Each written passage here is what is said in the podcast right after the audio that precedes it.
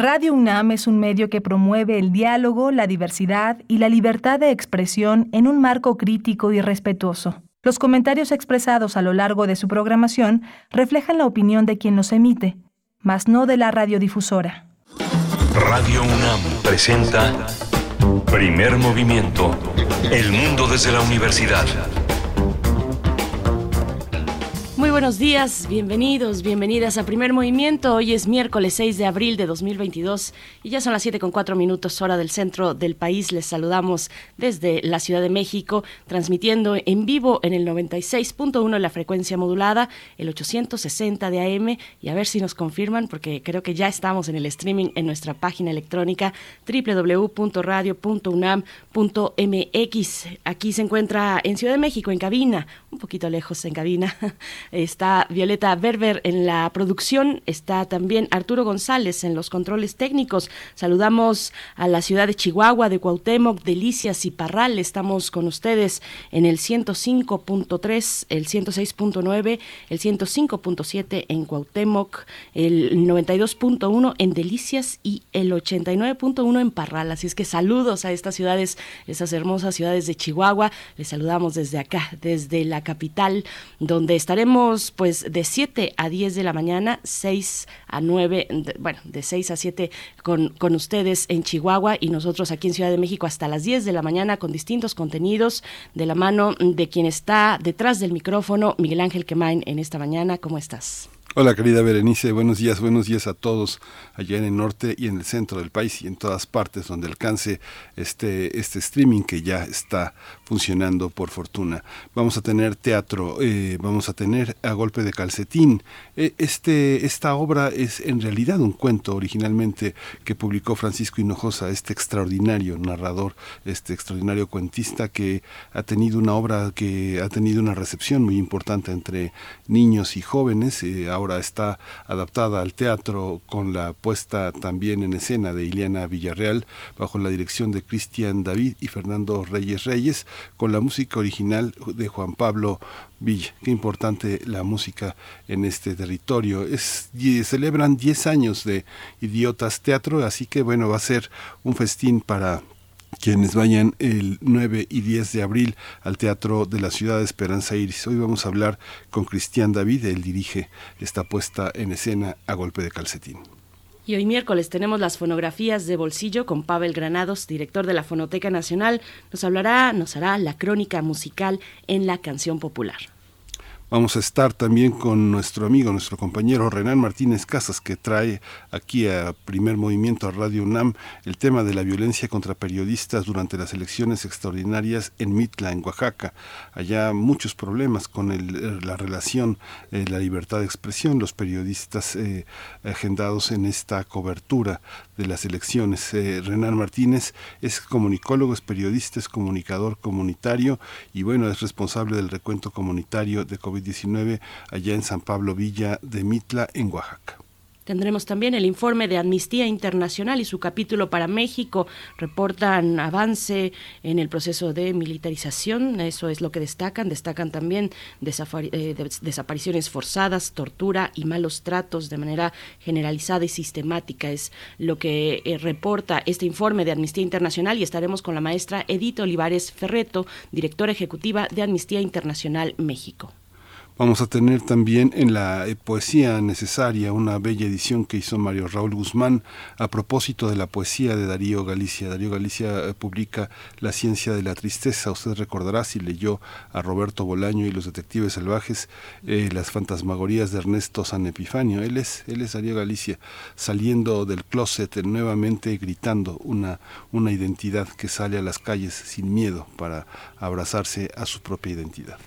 Y en nuestra mesa del día, después de la poesía necesaria, el ABC de la revocación de mandato, el ABC de esta consulta para la revocación de mandato, estaremos con Paula Sofía Vázquez, abogada por la UNAM, especialista en regulación y analista política. También nos acompañará en la mesa Alberto Asís Nasif, investigador del CIESAS, especialista en temas de democracia, procesos electorales y análisis político. Vamos a tener al final de esta edición de primer movimiento la presencia de la química, el crisol de la química entre nosotros, los cinco óxidos de nitrógeno y John Dalton. Ese es el tema que el doctor Plinio Sosa ha elegido para este miércoles. Plinio Sosa es académico de tiempo completo en la Facultad de Química, está dedicado a la docencia y a la divulgación de esta ciencia. Bien, pues sus comentarios en redes sociales que ya nos hacen llegar, nos dicen sí, ya por fin dice Selene Velázquez desde Monterrey, nos dice, por fin pude escucharlos otra vez, los extrañaba un montón, ni sabía que, en qué día vivía, nos dice Selene Velázquez. Bueno, si no fuera porque estamos aquí nosotros detrás del micrófono, querida Selena, en, eh, yo tampoco sabría muy bien porque vaya que se pasan de una manera muy extraña estos días y cuando hay cambio de horario todavía más. Así es que ya estamos, ya estamos en la transmisión, estamos en streaming en www.radio.unam.mx. Vamos con información de COVID-19. COVID-19. Ante la pandemia, sigamos informados. Radio UNAM. La Secretaría de Salud informó que en las últimas 24 horas se registraron 83 nuevos decesos por lo que el número de fallecimientos de la enfermedad de la COVID-19 aumentó a 323.318. De acuerdo con el informe técnico ofrecido ayer por las autoridades sanitarias, en ese mismo periodo se registraron 4.223 nuevos contagios, por lo que los casos confirmados acumulados aumentaron a 5.671.144, mientras que las dosis de las diferentes vacunas aplicadas contra COVID-19 suman 193.280.535. Los casos activos estimados a nivel nacional por la Secretaría de Salud son 7.965. En la información internacional, el gobierno chino decidió extender el confinamiento y las restricciones indefinidas a toda la ciudad de Shanghai, de más de 25 millones de habitantes, luego de que se incrementó en más de 13.000 casos eh, el coronavirus en las últimas 24 horas. Hasta ahora las autoridades habían tomado medidas separadas para algunos sectores de esa megaurbe, pero ahora sus habitantes deberán acatar las restricciones como no salir a las calles, ni siquiera para recoger suministros esenciales, lo que ha saturado las ventas en línea de comida y agua y provocado escasez de algunos productos en la información universitaria para hacer frente a complicaciones a la salud ocasionadas por el incremento de los niveles de ozono en la zona metropolitana del Valle de México, especialistas del Instituto de Ciencias de la Atmósfera y Cambio Climático de la UNAM realizaron diversas recomendaciones para que se apliquen de manera institucional e individual. Entre las medidas a adoptarse a nivel individual se encuentra acotar el tiempo del baño y preferiblemente ducharse por la tarde. Con ello se reduce la formación de ozono, mientras que para las autoridades las recomendaciones son la vigilancia y continuidad del programa de verificación vehicular, la distribución de gasolinas con menor volatilidad y la readecuación de las normatividades al respecto, acciones preventivas para evitar incendios forestales y la coordinación entre todas las entidades federativas que contribuyen a la calidad del aire de la zona metropolitana del Valle de México.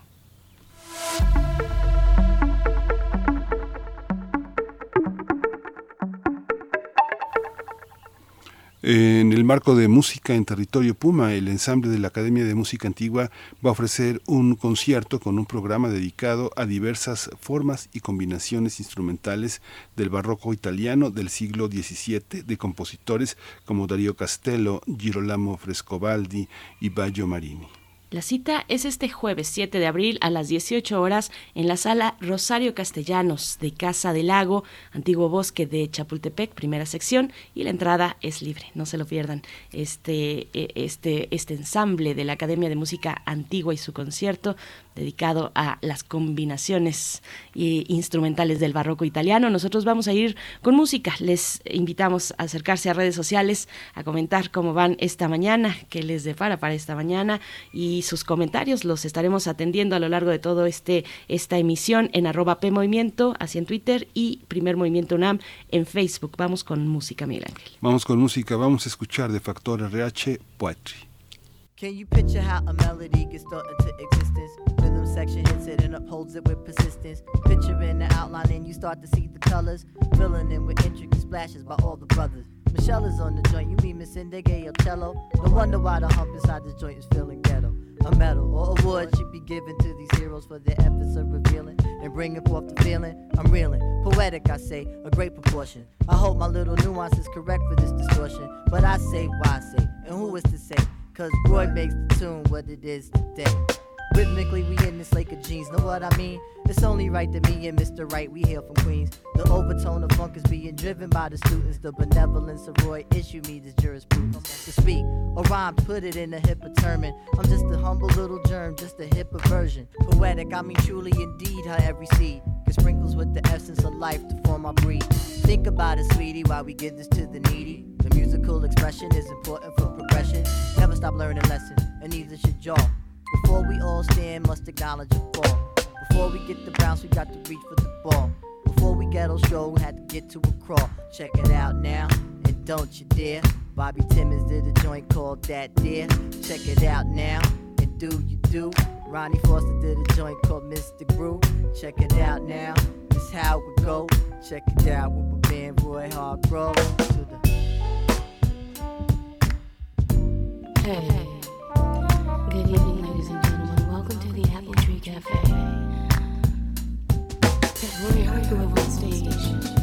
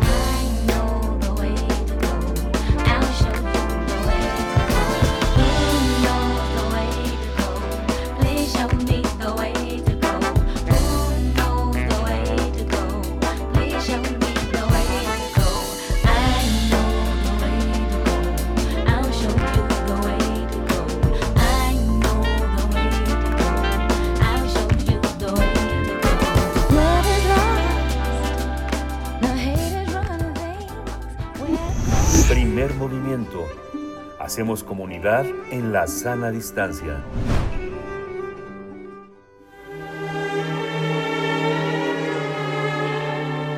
Teatro, teatro, teatro. Corre el telón y disfruta de la función.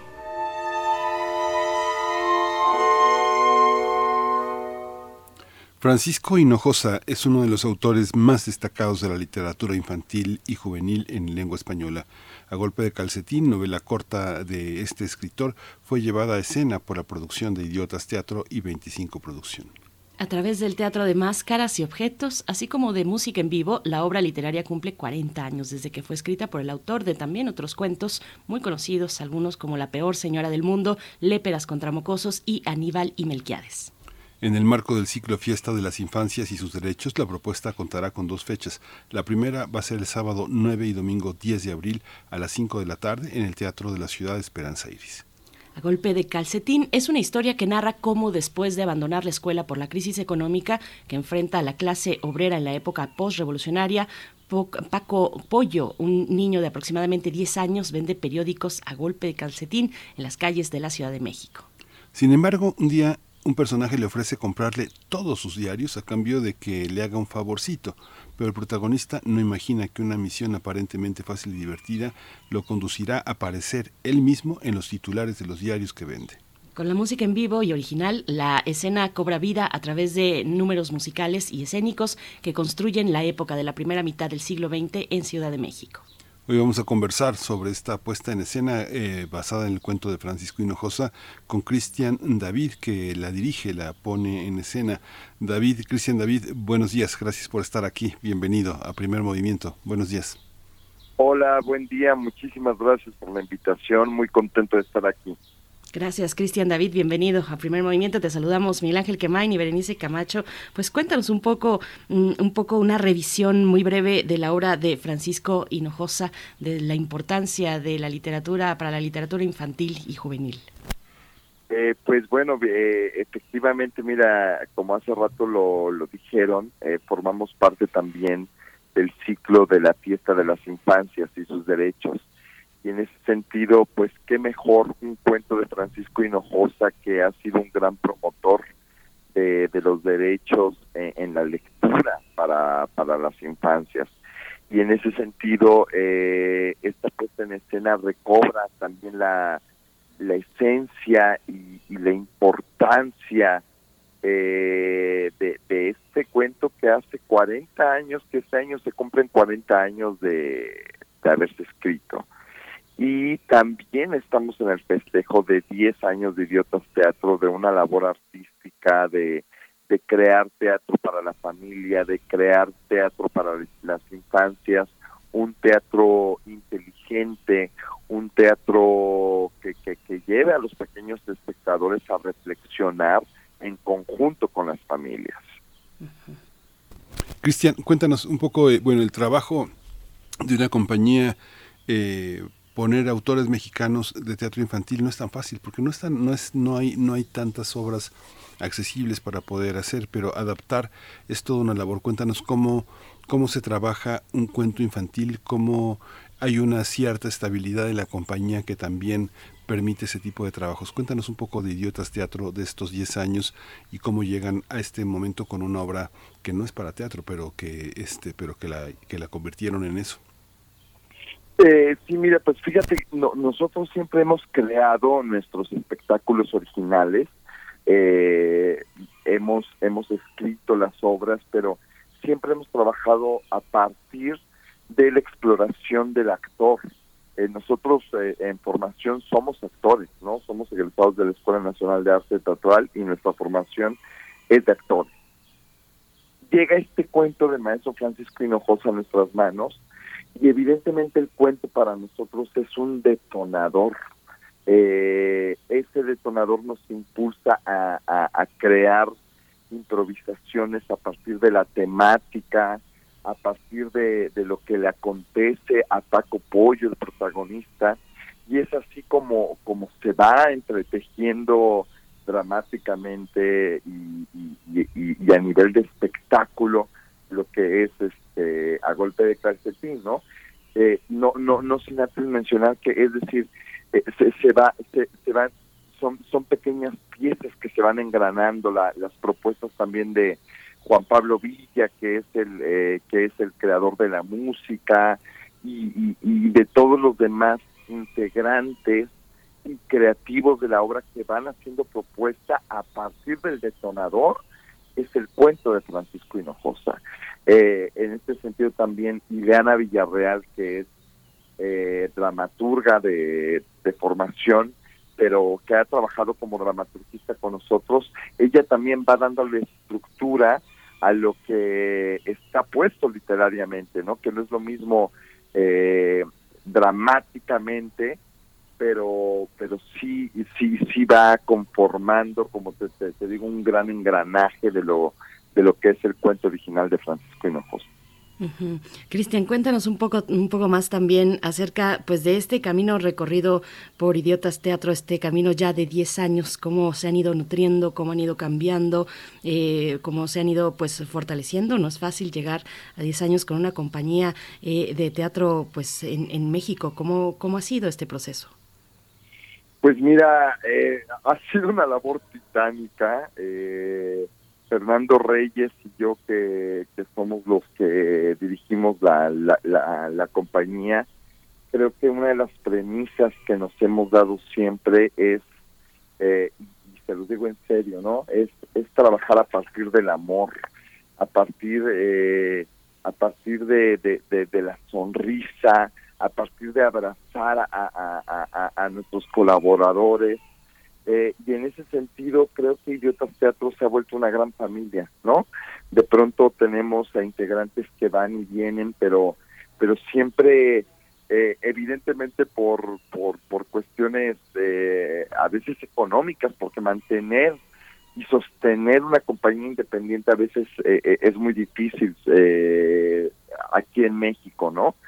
Sin embargo, creo que, que, se han ido sumando, ¿no? Gente, gente importante que de pronto se vuelven esta gran familia y, un vínculo humano poderoso y eso es lo que nos permite eh, crear propuestas que hablen también a partir de, de, de nosotros y que definitivamente eso hace que el espectador eh, se, se, se, refleje en lo que está viendo en lo, y en lo que estamos haciendo.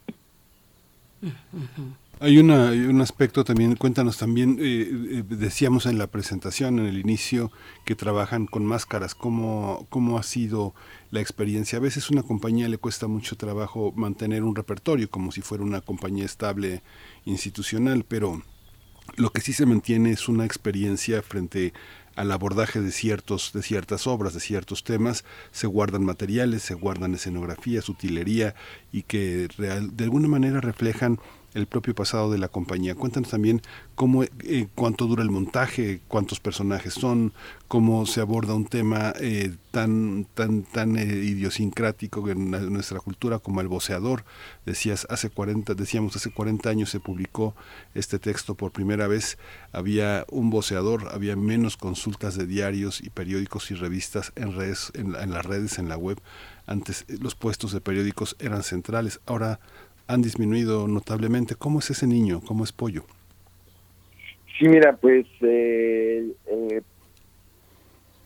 Paco Pollo, eh, nosotros nos, hemos preguntado cuántos cuántos Paco Pollos hay actualmente en la ciudad y te podría decir bastantes. En ese sentido, Paco Pollo eh, en aquel momento Francisco Hinojosa lo, lo puso como un boxeador eh, inteligentemente, porque a ese boxeador se le va a presentar un personaje misterioso que le va a pedir todos los periódicos.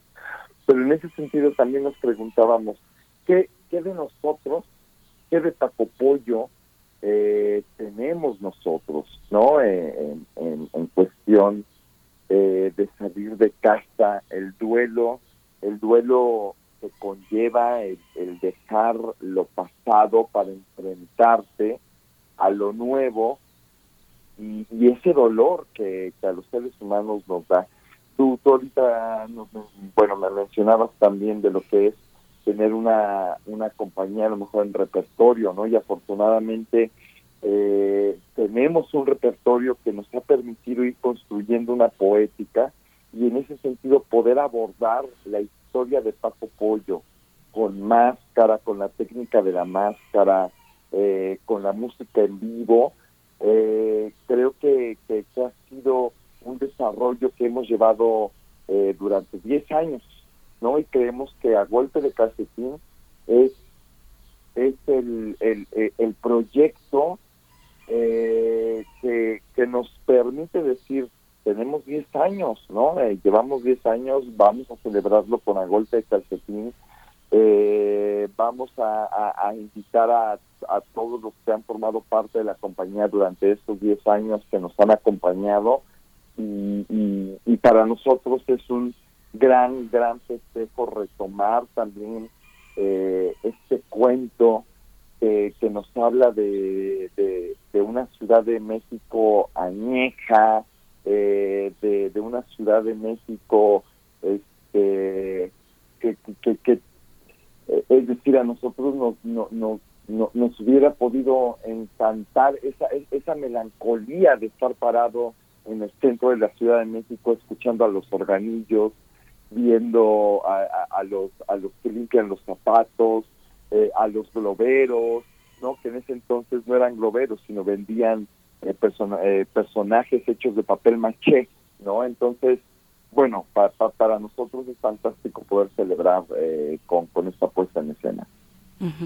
Cristian David, bueno, también el diseño de sus carteles, me voy a detener en, eso, muy peculiar, no, no solemos hacerlo eh, cuando entrevistamos y entrevistamos mucho aquí en este espacio a gente de teatro, a tus colegas, el diseño de los carteles de Idiotas Teatro, que yo creo que ya es también un, signo de, identidad para la compañía, donde pues el trabajo de Alejandro Magallanes ha sido fundamental, carteles eh, como Caracol y, Colibrí, por ejemplo, Pájaro o... Eh, el propósito claro, Bim Bombán, eh, cuéntanos un poco de, esa parte, de esa parte gráfica que le da identidad y, nos permite a los que habitamos esta ciudad, pues eh, identificar muy claramente cuando vemos uno de los carteles en alguna parada de camión, identificar claramente el, estilo, el estilo de la gráfica de, Idiotas Teatro, Cristian David.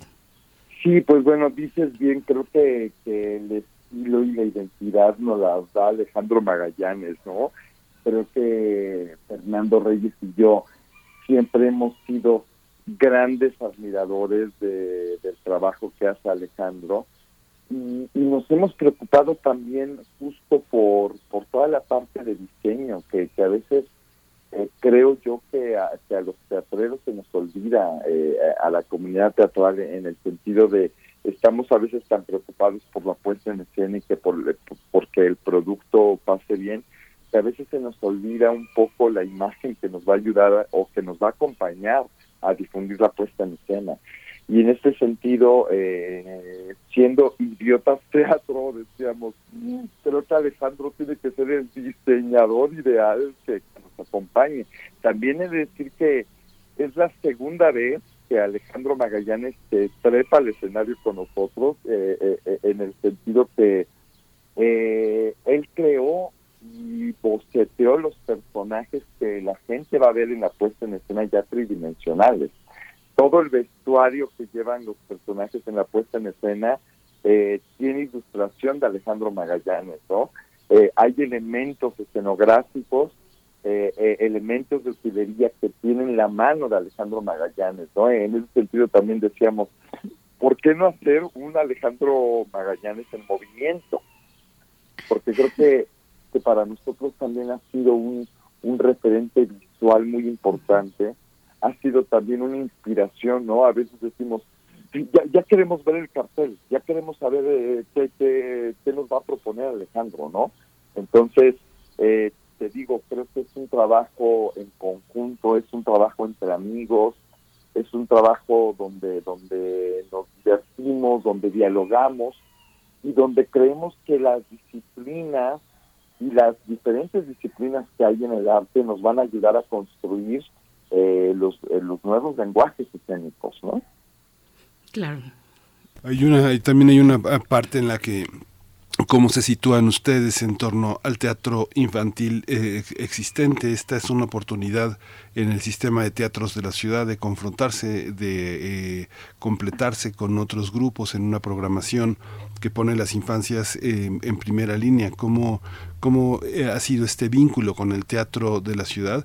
¿Qué compañías eh, tienen en su periferia, en su, en su mirada, en su radar?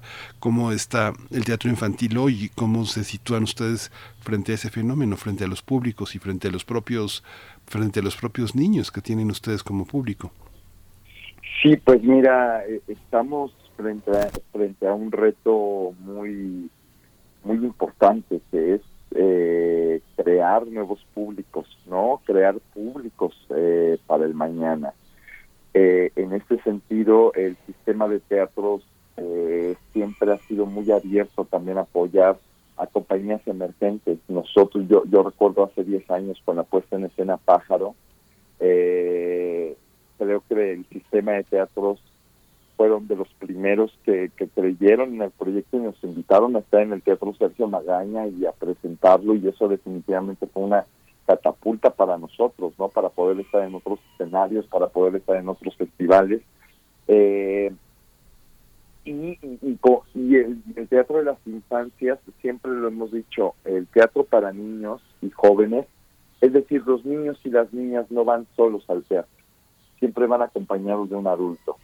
Y en ese sentido nosotros decimos, ¿cómo hacer un teatro que no sea específicamente para niños, sino más bien un teatro familiar?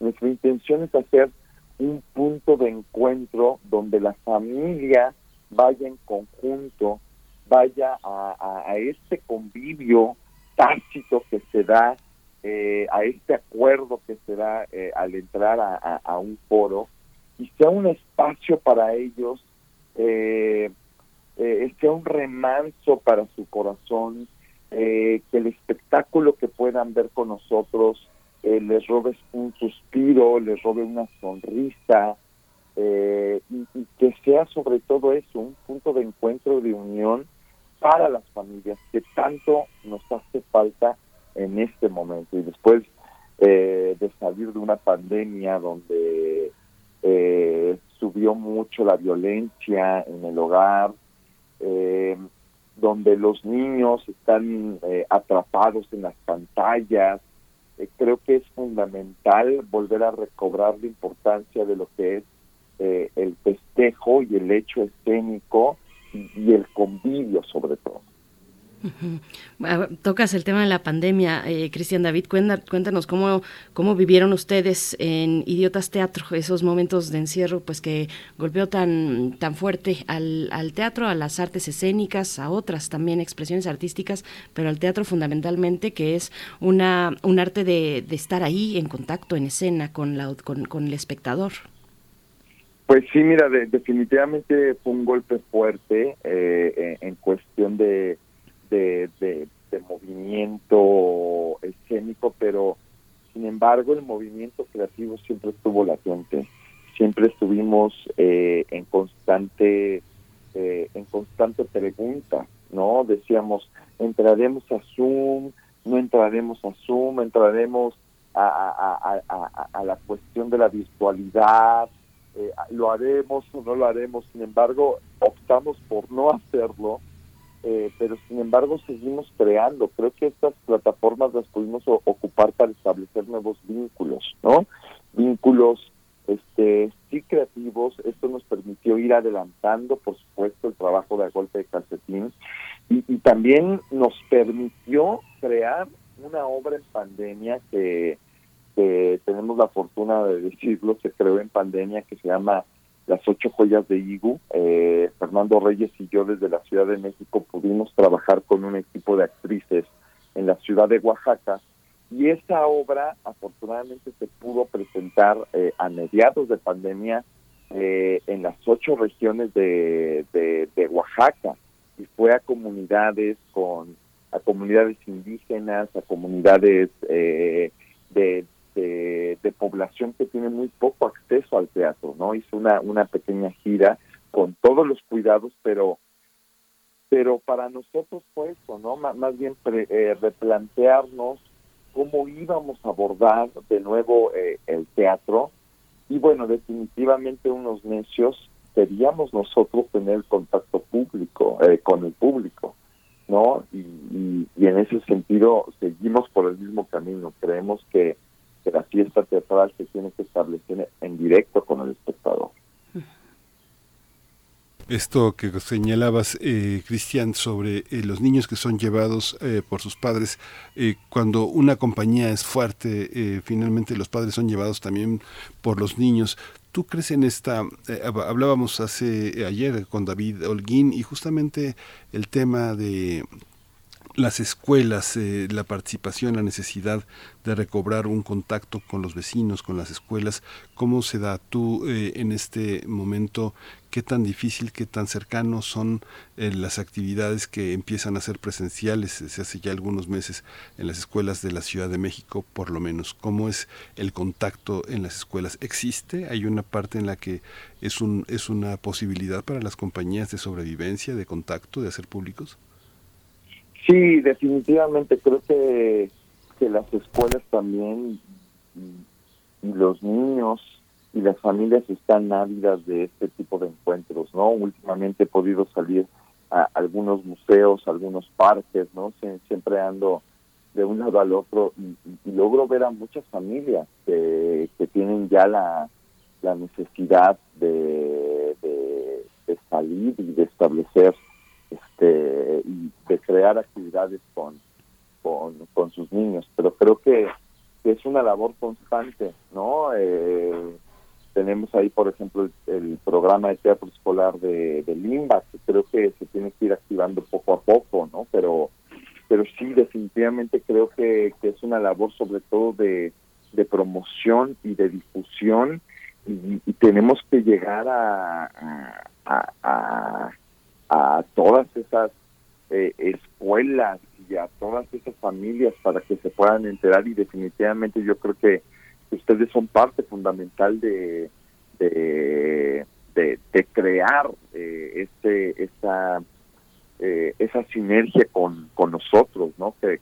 eh, hacer equipo y, y difundir en su totalidad todo lo que haya para, para las familias y para, para los niños, ¿no? Así es, eh, Cristian David. Bueno, vamos poco a poco acercándonos al cierre. Me gustaría que eh, nos compartieras un poco más del papel de la música. La, escena se acompaña de la música, en este caso en A Golpe Calcetín de Juan Pablo Villa, pero bueno, eh, la música ha estado presente en, distintas obras suyas, con Rubén Luengas, por ejemplo, también en Caracol y Colibrí. cuéntanos del lugar de la música para las obras que exponen desde Idiotas Teatro. Sí, mira, la, música también ha sido un referente fundamental para nosotros y un detonador eh, y, una fuente de, inspiración. Hay, hay obras también que las hemos construido a partir solamente de la propuesta musical de, eh, como tú dices, de Rubén Luengas también estuvo con nosotros en Caracol y Colibrí y estará próximamente en un proyecto que estamos haciendo con la Orquesta Pasatono que se llamará Maroma eh, pero, pero Juan Pablo Villa también ha sido un gran cómplice a lo largo de estos años. Eh, la música también para nosotros es aquella la que nos permite ir entrelazando las escenas, es la que va acompañando eh, dramáticamente eh, lo que va aconteciendo y los acontecimientos que se van desarrollando en, en la obra. En este sentido, cada uno de los actores eh, es eh, eh, sabe tocar algún instrumento. Y eso es es maravilloso porque entonces se va creando la música eh, en, la propia escena en la propia escena. Y, no solamente es una música incidental sino es una música dramática que, en ese sentido se vuelve un personaje fundamental en, en la puesta en escena pues ya sí, al final es esta parte de la de la, de la música, ¿cómo, cómo ha sido la colaboración? Eh, no sé, Pasatono es un, eh, realmente son unos, unos grandes músicos tanto para el cine como para el teatro y cómo se da esta posibilidad de hacer una música original se puede comercializar se puede eh, hacer como un paquetito para que se lleven los niños que quieran seguir escuchando el teatro en su casa esos ecos pues mira, nunca lo hemos pensado, en realidad pues hemos pensado en comercializar la, la, la música, de, verdad que siempre la hemos pensado para, para acompañar nuestros espectáculos. Eh, tenemos el proyecto por ahí de justo este año cumplimos 10 años abrir abrir la plataforma de Spotify, ¿no? Con toda la música de la música más bien original de Idiotas Teatro justo para permitir que la gente se deleite, ¿no? Con, con la maravillosa música de Juan Pablo Villa y la música de Rubén Luenga, que son los, los dos principales eh, cómplices creativos que han estado con nosotros, ¿no? Entonces, eh, sobre todo más bien como un regalo, es decir, eh, les compartimos la, la música y parte de nuestra historia en este tipo de plataformas.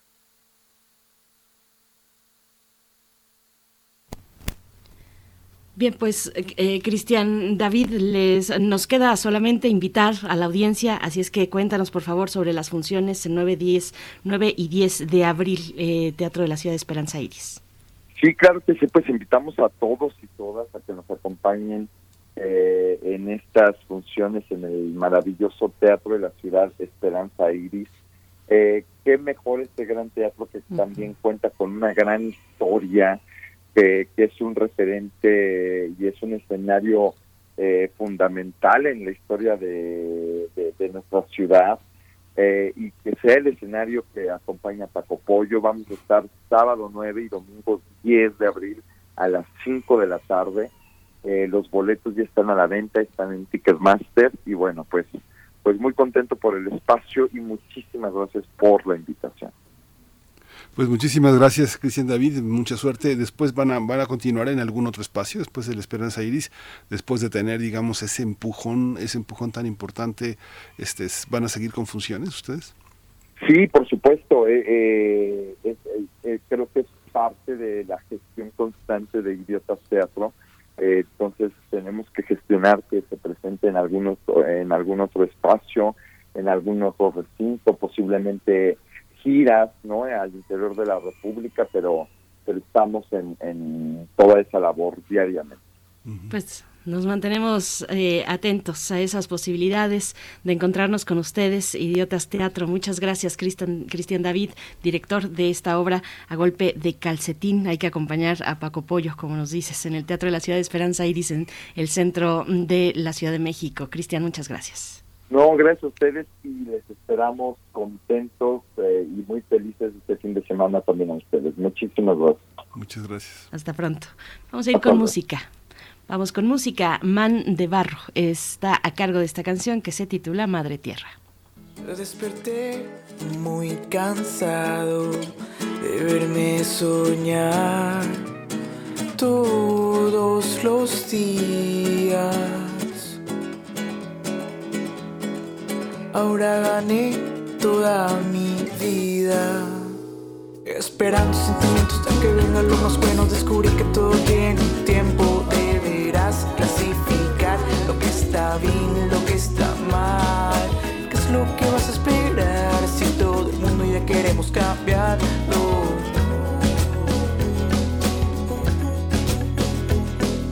No cabe duda que eso pasará, así que no se echen la culpa. El mundo necesita ayuda, eso va a tenerlo.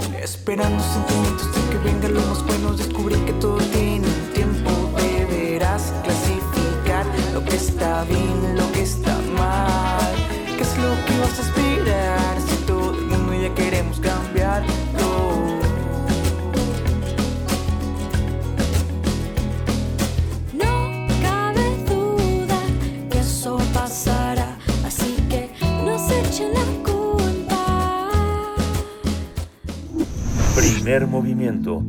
Hacemos comunidad con tus postales sonoras. Envíalas a primermovimientounam.gmail.com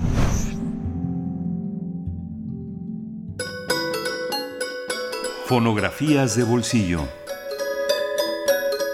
La crónica musical de la canción popular, el tema de esta mañana las fonografías de bolsillo y ya nos acompaña Pavel Granados, escritor y director de la Fonoteca Nacional en esta mañana de miércoles. Pavel, ¿cómo estás, eh, querido Pavel? Bienvenido a Primer Movimiento.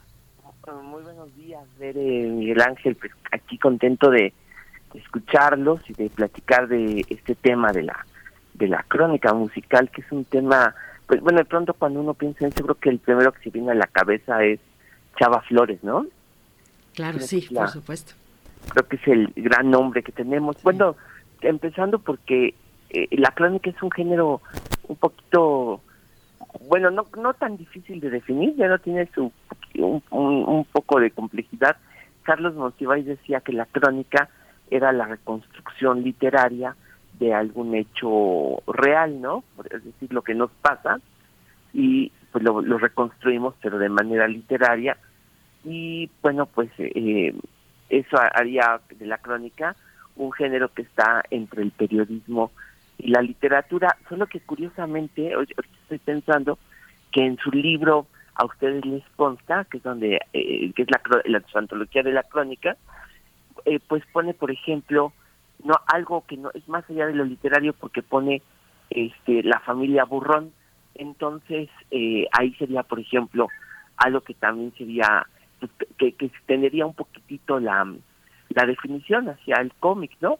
Pero también está, pen- bueno, pues eh, gran parte del libro de Carlos Monsiváis es la crónica del siglo XIX, donde los, eh, los cronistas se preguntaban quiénes éramos los mexicanos y bueno, su respuesta era una larga, larga, larga em, eh, em, eh, cantidad de textos para decir qué, qué, qué éramos los mexicanos.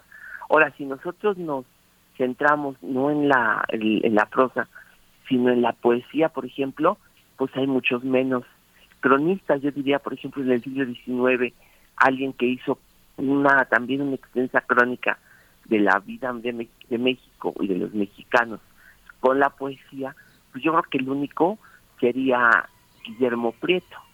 Y si nosotros ahora pensamos en la música, en quién ha hecho crónica, quién ha dicho, quién ha expresado qué, qué, qué ha pasado en México, la experiencia de, de, lo mexicano, pues yo creo que sí, efectivamente, nada más el- eh, nos queda un nombre que sería Chava Flores. Yo creo que nada más él, eh, como persona, como una obra constante, pues yo creo que fue nada más la suya. Y estamos hablando de los años 50, realmente una, bueno, ah, y las canciones de Chava Flores se extendieron hasta los años 70, o sea, tendríamos una sola persona. Sin embargo, la canción popular, yo creo que a lo largo de los años ha querido hacer crónica, aunque pues no haya sido tan consistente el género y aunque no haya dado más que un solo gran artista como fue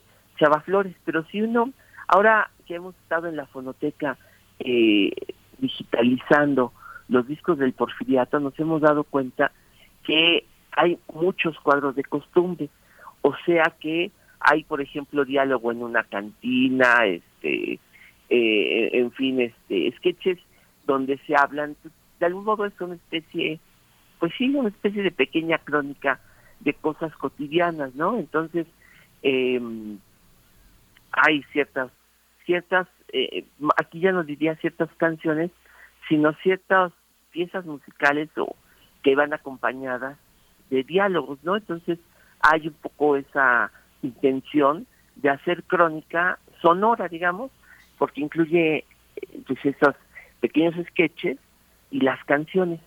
Ahora, si uno se piensa en los años 20, pues hay pequeñas canciones que hablaban mm, pues de lugares, eh, pequeñas referencias a cosas que pasaban. Claro que el, el corrido sería nuestra gran crónica musical, ¿no? Eh, eh, sería ya casi hasta periodismo musical en algunos casos, en el corrido. Sin embargo, hay de pronto ciertos momentos que aparecen en la en la en la crónica, eh, en la en la canción mexicana. Yo diría, por ejemplo, allá en los años 30, en los años 40, ciertas canciones que fueron dando cuenta de algunos fenómenos. Por ejemplo, uno muy interesante es el de nuestra relación con los Estados Unidos.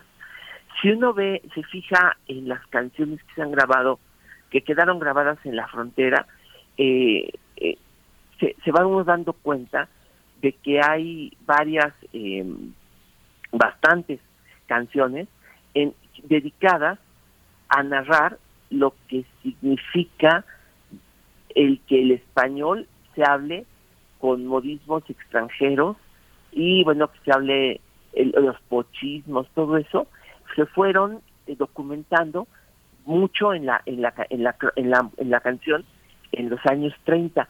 Hay canciones sobre hay una canción que se llama La Pocha, hay un diálogo entre un, un bracero y un mexicano, y entonces se van hablando en las canciones cómo el español se va transformando en, en, su contacto con el inglés, en esa cultura híbrida de la frontera, que después dio a los pachucos.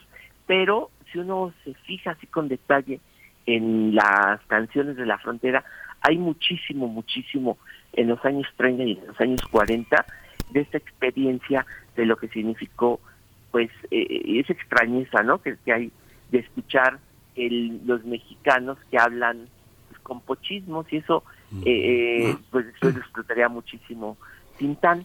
Pero al mismo tiempo, aquí en el centro del país donde se grababan los discos, em, hubo también algunas canciones eh, que, pues, que, se- que, mm, hablaron un poquito del fenómeno de que los mexicanos nos estábamos agringando. Eh, eh, llegaba el, los, el inglés y que nosotros estábamos, bueno, pues en palabras de, de, estos compositores, pues que estábamos eh, eh, pues echando a perder nuestro, nuestro idioma, pero sin embargo, bueno, esa, esa, esa burla lo hacían. Y había dos, dos personajes que lo hicieron a lo largo de varios años. El primero es chistoso porque antes de ser Cri fue Francisco Gabilondo Soler, un cronista musical cómico que se llamaba El Guasón del Teclado. Y dejó algunas canciones, no muchas desafortunadamente, eh, pero El Guasón del Teclado incluso dejó grabadas algunas canciones.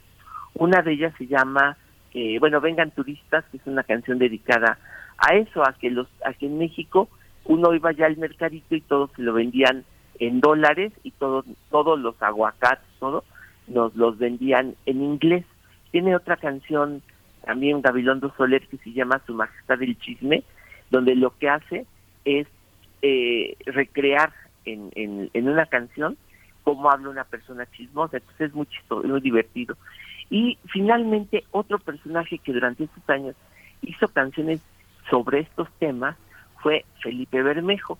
Felipe Bermejo, compositor de aquí de la Ciudad de, de México, dejó muchas canciones que son crónicas musicales, pequeñas eh, referencias. Eh, si bien no, no historias, sí, ustedes se acordarán de él porque en, eh, en Esquina Baja, de donde sale David Silva, hay una canción que se llama Los Camiones, que es todo un sketch de cómo son los camiones, es de Felipe Bermejo. Y yo lo que traje ahora para pues para recrear esas canciones de los años 30, 40, esos pequeños atisbos de crónica, esta canción que se llama Los Inditos de Felipe Bermejo, con el cuarteto metropolitano donde él cantaba, eh, donde se habla precisamente de cómo eh, llegaban las, las palabras en inglés, todo el mundo y en México hablaba inglés, esa es una cosa que les digo más o menos se dio allá por los años 30, principios de los 40. Pues esta canción es Los invito, oigan, y los invito mañana a que en la Fonoteca Nacional, ya de manera presencial, precisamente con la UNAM, vamos a presentar el libro Escrituras de Frida Kahlo a las 7 de la noche. Bueno, ya este eh, ya me da tiempo de hacer esta pequeña mención mañana a la invitación de la Fonoteca Nacional. Oye, Pavel, ab- abriendo como Monsiváis abre la, la cuestión al cómic, digo, te van a te van a reprochar porque los de la cumbia verdaderamente han sido cronistas indispensables. Digo, la cumbia del temblor, la cumbia del celular, Ah, la cumbia del SIDA son importantísimas, son así como y piensa uno en Rigo Tobar hay una toda, una crónica de una parte del norte muy interesante, también en Chicoché, también este el gran También, silencio y Celso. Piña, ¿no? Hay Bueno, una parte Jaime López sería otro gran cronista. ¿eh? Sí, otro gran cronista, está Nina Galindo con todas las canciones también que están de Jaime López, de este de Rodrigo González. Hay una parte Bueno, Rodrigo, otro fantástico. Sí, son hay mucha- Un inicio para un gran tema. Sí, y Oscar Chávez, que también en la Liga Popular También, Mexicana hay una historia de cómo funcionan los niños, hay una historia de la guerra civil, hay una historia del corrido interesante que no solo viene de los Tigres y de Chalino González, sino que viene de una lírica popular que está recopilada en corridos que tuvieron un eco eh, local, pero que Oscar Chávez proyectó de manera muy importante. Toda la crónica sentimental de José José, los 40 años de José José, es una historia de las tragedias amorosas y de cómo la pareja se va abriendo, los triángulos se van evidenciando, este, las brechas generacionales de los de 40 y 20, eh, o sea, hay una crónica verdaderamente Bueno, ahí ya- importante, ya- ¿no? Sí, claro, ya, ahí ya se a- abriría mucho el término, ¿no? Pero sí tienes Sí. toda la razón. José Alfredo sería otro cronista en ese sentido. Tal vez por ahí el Aragán y compañía en la canción urbana, puede ser que por ahí. Sí, sí, sí, sí, tienes toda la razón. Ese Pues vamos a escuchar esta- Sería extensísimo, ¿no? Sí, sí, sí. Así es, querido Pavel, pues cuéntanos qué es lo que estamos escuchando ya. Es los inditos, el cuarteto metropolitano. Maravilloso. Muchas gracias, querido Pavel. Eh, nos vemos en la fonoteca y nos encontramos contigo el próximo miércoles aquí. Nos vamos a ir después de esta propuesta al corte. Nos despedimos de la Radio Universidad de Chihuahua. Las muchachas, ok voy, y en lugar de Santos Reyes ya nos llega Santa Claus. Y a todos los inditos se quieren agringar, y para estar güeritos se van a oxigenar. La naranja ahora es orange, los helados son ice cream y lo que antes eran vistas ahora se les dice films y los bailes ya son dancing, las meriendas hoy son tis y en lugar de los albures todos juegan solo el bridge. Ya todos los inditos se quieren agringar, y para estar güeritos se van a oxigenar. Y los tipos agringados ahora bailan puro swing Contorsiones asquerosas para gente baja y ruin. A un bambazo con chorizo se le llama ahora Y a un con agua y hielo se le dice ya jaibor Ya todos los inditos se quieren agringar Y para estar güeritos se van a oxigenar Adiós México querido de Cuauhtémoc y Cortés. Y en lugar de mole de olla comeremos jamanés Y la gente que es del pueblo que no sabe hablar inglés Cada día se hace más bolas como ustedes van a ver ¿Qué hubo usted, chilindrina? ¿Qué hubo usted, chilaquil? ¿Qué hubo usted, Pelurcio? ¿A dónde tan emperifollado? Pues hay nomás abrir el hule, Ya, cuate. que es que abrir el lule. Segurola, señor. Con eso de que ya todo está en gringo, pues ya no sabe uno ni a dónde ir. La mera neta, cuate. Baste al cine y donde no sepa leer un poquito a prisa, se lo carga patas de catre porque se queden las mismas. Simón. Baste a los toros y ya los toreros torean a la tirone power. Sifón. Y ahora restaurantes y cabaretes, hasta las tortillerías, bueno, ya se llaman en inglés. Ah, ¿cómo que acabamos de ver una tortillería? ¿Que cómo creaste que se llama, Pelurcio? ¿Cómo se llama, chilindrina? Dígale, chilindrina. Pues se llama There is coming my Bolanchain and repiochuda sugar plum. Bueno, ¿y eso qué Dígase. quiere decir? Ah, pues dicen que quiere decir Aquí viene mi adorado tormento y repiochuda perita en dulce, casi nanches. Pues eso no es nada, cuate. Yo acabo de pasar por Tepito y vi hoy un señor que tenía una triste mesita ahí con tres pares de guarachitos. Simón. Pero con un letrerote como de aquí hasta la esquina, ¿Y qué cuate. decía el letrero? Decía, de New York Style, Guaraches Mente, Manufacturing Company. Bueno, eso lo será usted, chilaquil. No es insultación, Pelurcio. Entonces... Síguenos en redes sociales. Encuéntranos en Facebook como Primer Movimiento y en Twitter como arroba PMovimiento. Hagamos comunidad.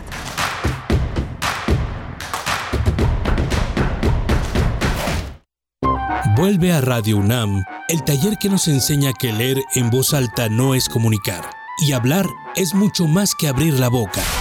Voz tu voz, taller práctico para locución, lectura e interpretación de textos literarios, dirigido a toda clase de público. Imparte Elena de Aro, todos los sábados de las 11 a las 13.30 horas, del 7 de mayo al 25 de junio, a través de Zoom. Informes e inscripciones en cursosrunam.gmail.com.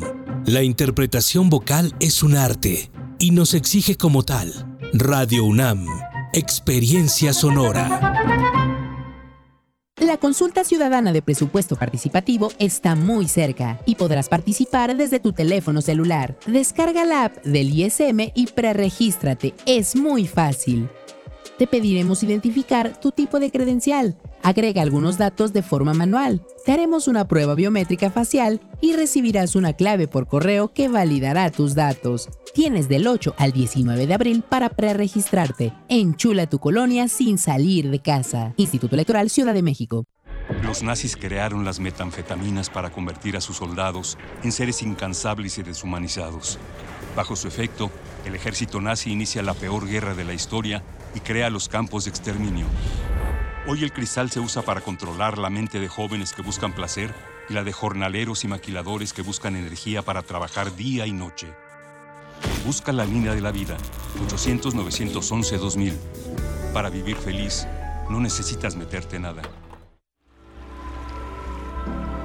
Nunca me han tomado en cuenta. Yo solo habría podido salvar a la humanidad que está muy enferma, señor presidente. Las sillas de Eugene Ionesco.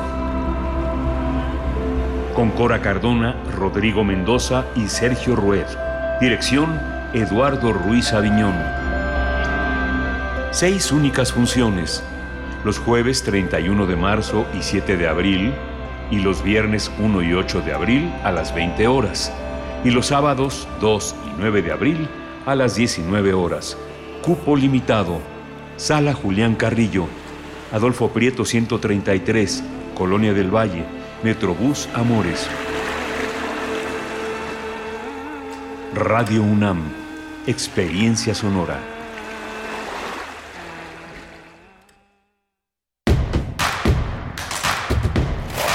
Queremos escucharte. Llámanos al 55 36 43 39 y al 55 36 89 89. Primer movimiento. Hacemos comunidad. Hola, buenos días. Ya son las 8 de la mañana con 5 minutos. Estamos enlazados a la radio Nicolaita como todos los días de lunes a viernes de 8 a 9 de la mañana. Hoy está Arturo González allá en Adolfo Prieto 133 en el control de la de la de, los controles técnicos de la cabina. Está Violeta Torres eh, haciendo los malabarismos de todos los días allá en la cabina, también en la asistencia de producción. Frida Saldívar en la producción ejecutiva y mi compañera Berenice Camacho en la conducción de este espacio. Querida Berenice, buenos días. Buenos días, Miguel Ángel. Un gusto estar contigo cada mañana aquí en Primer Movimiento y también llegar a la radio Nicolaita en el 104.3. Llegamos a Morelia de esa manera en la frecuencia modulada de 8 a 9 de la mañana. Ya estamos enlazados con ustedes, Radio Nicolaita. Muchas gracias por permitirnos llegar con su auditorio, con la comunidad de la Universidad Michoacana de San Nicolás de Hidalgo. A todos ustedes, saludos, saludos esta mañana de miércoles 6 de abril de 2022. Bueno, poco a poco vamos superando eh, los embates del cambio de horario. Cuéntenos cómo les está, eh, cómo, cómo les está resultando. De pronto ha sido difícil también por las tardes, pues mantenerse eh, en las actividades, eh, mantener la concentración, gana un poco el sueño. Pues sí, estos cambios en los horarios tienen el impacto, tienen su impacto en nuestro, en nuestro organismo, en nuestras actividades. Cuéntenos cómo les va con este cambio de horario. Nosotros tendremos en esta hora, en esta segunda hora de transmisión, estamos, estaremos conversando en unos momentos más en nuestra nota nacional sobre la violencia contra periodistas durante las elecciones, elecciones extraordinarias en Mitla, en Oaxaca. Vamos a tener la participación de Renan Martínez Casas. Él es comunicólogo, periodista y comunicador comunitario, director de signos y sentidos, eh, comunicación estratégica y también responsable del recuento comunitario de COVID-19 en San Pablo, Villa de Mitla, en Oaxaca. Nos va a dar pues los, los detalles, eh, el contexto y la situación de violencia contra eh, periodistas que se ha dado precisamente durante ese periodo de elecciones extraordinarias en Mitla, Miguel Ángel.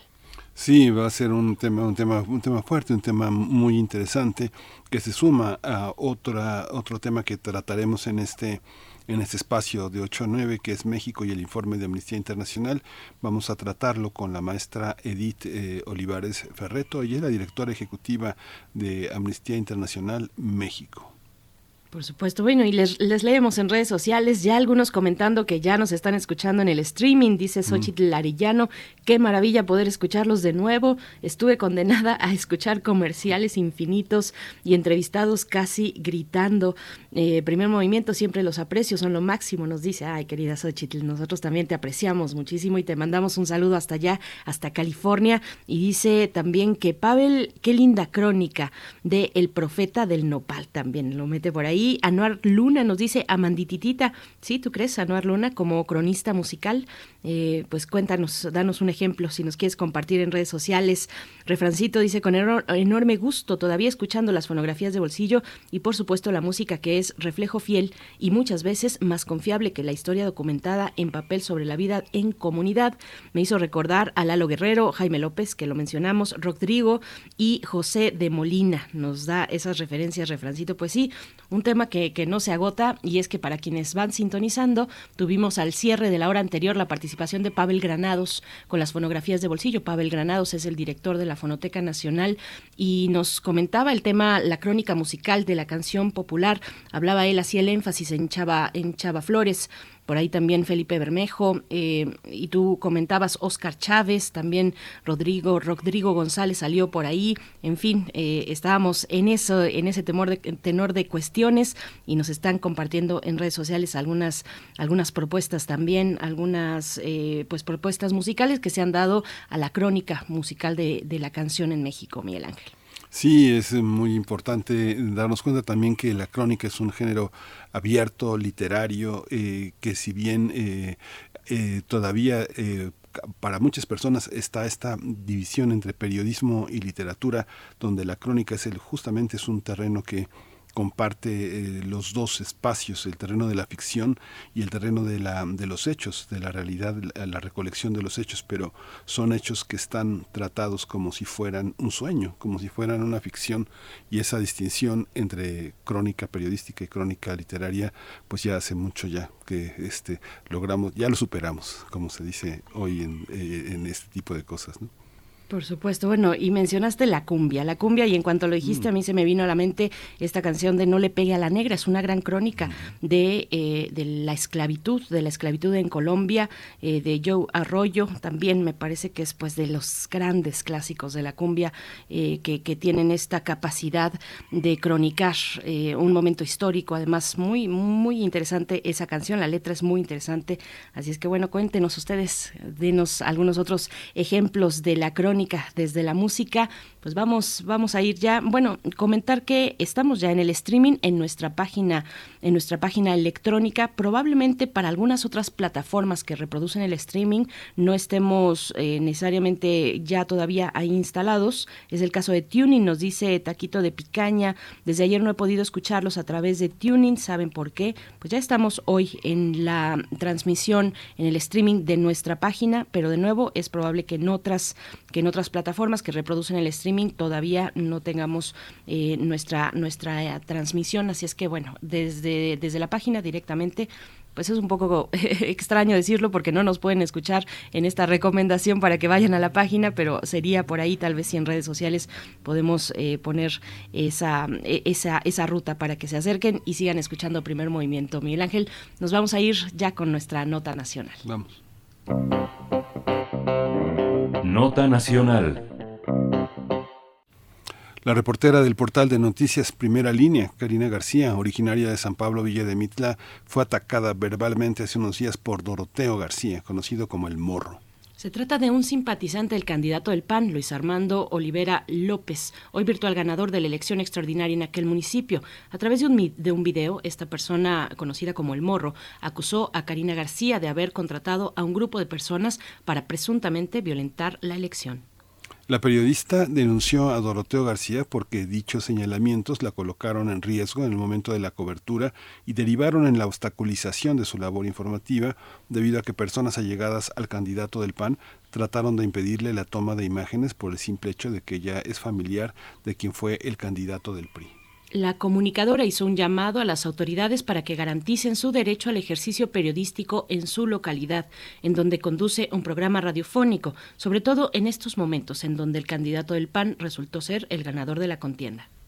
Eh, mediante un comunicado dirigido al presidente López Obrador y al gobernador de Oaxaca, Alejandro Murat, el gremio periodístico condenó las agresiones cometidas a los comunicadores y pidieron garantías para poder ejercer con seguridad su trabajo.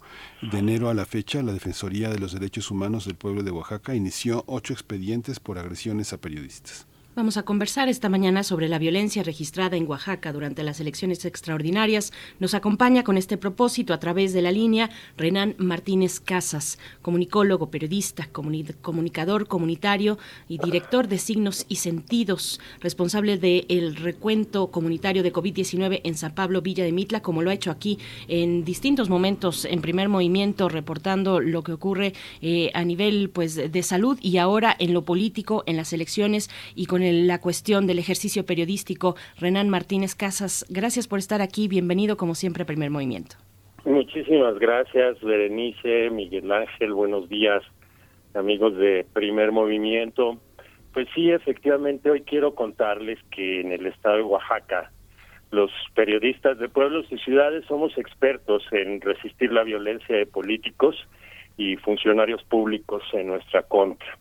Durante años, esta ha tenido un crecimiento sostenido que nos coloca en el tercer estado del país con más periodistas que trabajan bajo riesgo de amenazas. De un tiempo a esta parte, ese riesgo de pronto se incrementó, creció como la espuma, presentó nuevos matices y actores. Encontrar bajo la puerta un mensaje con letras recortadas de una revista o bien abrirla y encontrar un gallo negro degollado y dos huevos podridos en un vaso, son mera nostalgia. Lo de hoy es encontrarte en una plaza a un regidor que a grito pelado te advierte cuántas balas pondrá en tu cabeza y en la de tus familiares si no dejas de hablar de su esposa, que por lo demás, que para él es lo de menos, es la presidenta municipal relacionada con hechos de corrupción. Pasamos de las amenazas anónimas a las amenazas públicas y directas. No tomar llamadas ni responder mensajes que insistan en una entrevista es ya obsoleto. Ellos piensan que ya no nos necesitan porque tienen sus propias redes, las digitales. De la negación de la entrevista pasamos a las respuestas que nos increpan de ser mediadores con la sociedad pasamos a ser mensajeros incómodos.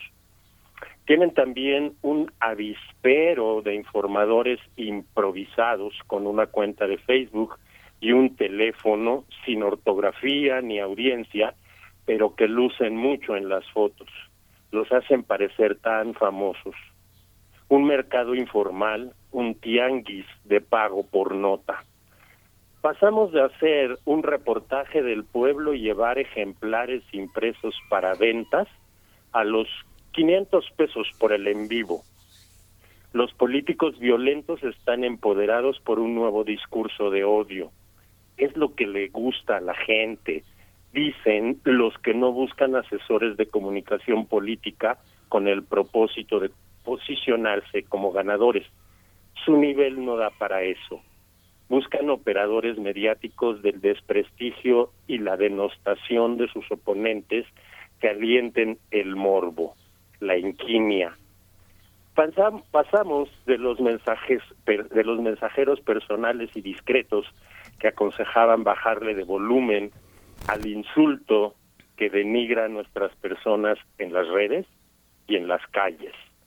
Ellos han tejido sus redes de mercenarios de la información algunos verdaderos psicópatas, apologetas de la violencia, que sin, que sin empacho convocan al asesinato de quien se oponga a las aspiraciones políticas de sus clientes, como precisamente Doroteo García, autodenominado El Morro, expresidente municipal de La Chigoló y exdelegado de gobierno. Pasamos de las advertencias a la casi convocatoria al linchamiento. Tan solo este año ya tenemos un colega asesinado y en estas elecciones extraordinarias del pasado 27 de marzo se presentaron cuatro denuncias penales. Por primera vez, tres presidentes municipales asumen el cargo con una demanda que advierte de su relación con la prensa. Y tuvo que venir una guerra de invasión, la de Ucrania, para dejar de ser el país con más periodistas asesinados en el mundo. Pasamos a los hechos, a los funerales. Las medidas y los mecanismos de, pro- de protección, un celular, cámaras de vigilancia, escoltas o rondines policíacos, crean la falsa sensación de seguridad cuando los hay.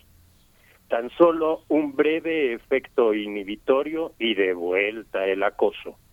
Las detenciones y consignaciones son excepcionales y solo llegamos a la presentación de presuntos responsables. De investigaciones, juicios y condenas no sabemos nada porque prácticamente nunca suceden. No es una simple coyuntura, es un hito que quiebra la espiral de violencia ascendente enlazándose con el actual proceso de revocación de mandato, pero sobre todo con la recién iniciada campaña electoral para gobernador. Los periodistas somos la segunda defensa en todos los frentes. En la guerra morimos y salvamos vidas. Lo mismo en la pandemia, en los desastres, en la lucha contra el crimen, en la lucha contra la cor- corrupción. La nuestra es una actividad de interés público global que debe ser protegida eficazmente para la sobrevivencia de la civilización tal como la conocemos hoy. Es eso o la barbarie, un péndulo entre la desinformación y la violencia. No basta con dar la nota, consignar los hechos y ofrecer el dato. Para la audiencia, para la sociedad y para la solidaridad efectiva, el tema requiere de los propios medios dar seguimiento, pero sobre todo hacer investigación más que de casos de entornos, de este clima social atemorizante, de estas redes de violencia amenazantes, alentadas y propiciadas por, desde y para las y para y para los agentes del poder político. No basta con los informes y solicitudes de la Sociedad Interamericana de Prensa ni con las declaratorias de parlamentarios europeos. Acciones que apenas y ayudan a dar un mínimo de la visibilidad requerida y que terminan desvirtuadas y capitalizadas por nuestros agresores. El tema urge debe estar en los tribunales internacionales. Y mientras eso sucede, seguiremos resistiendo algunos, otros muriendo. Así se ven las cosas con el periodismo en estos días, queridos amigos Berenice, Miguel Ángel.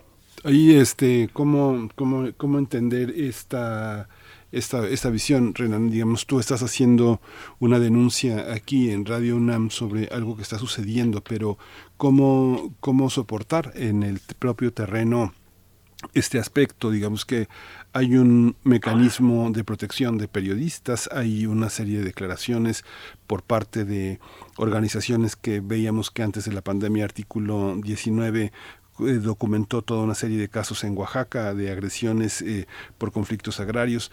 ¿Dónde, dónde, eh, ¿Dónde se puede esperar una protección? ¿La Fiscalía del Estado está atenta? ¿El gobernador Murat?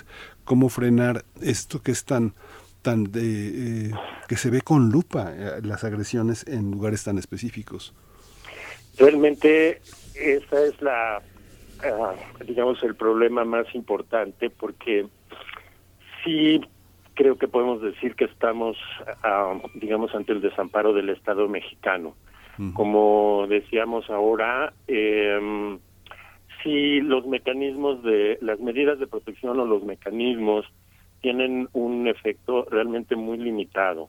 Eh, por lo general, cuando denuncias, pues, y, eh, o cuando el um, suceso es de alto impacto, a veces te llaman, o eh, si tú denuncias, entras en contacto con las autoridades y efectivamente te pueden poner eh, algunos rondines, eh, en algunos casos eh, te ponen cámaras, eh, el acoso disminuye un poco, pero en general eh, hasta ahí queda y uno mismo no se entera de la investigación.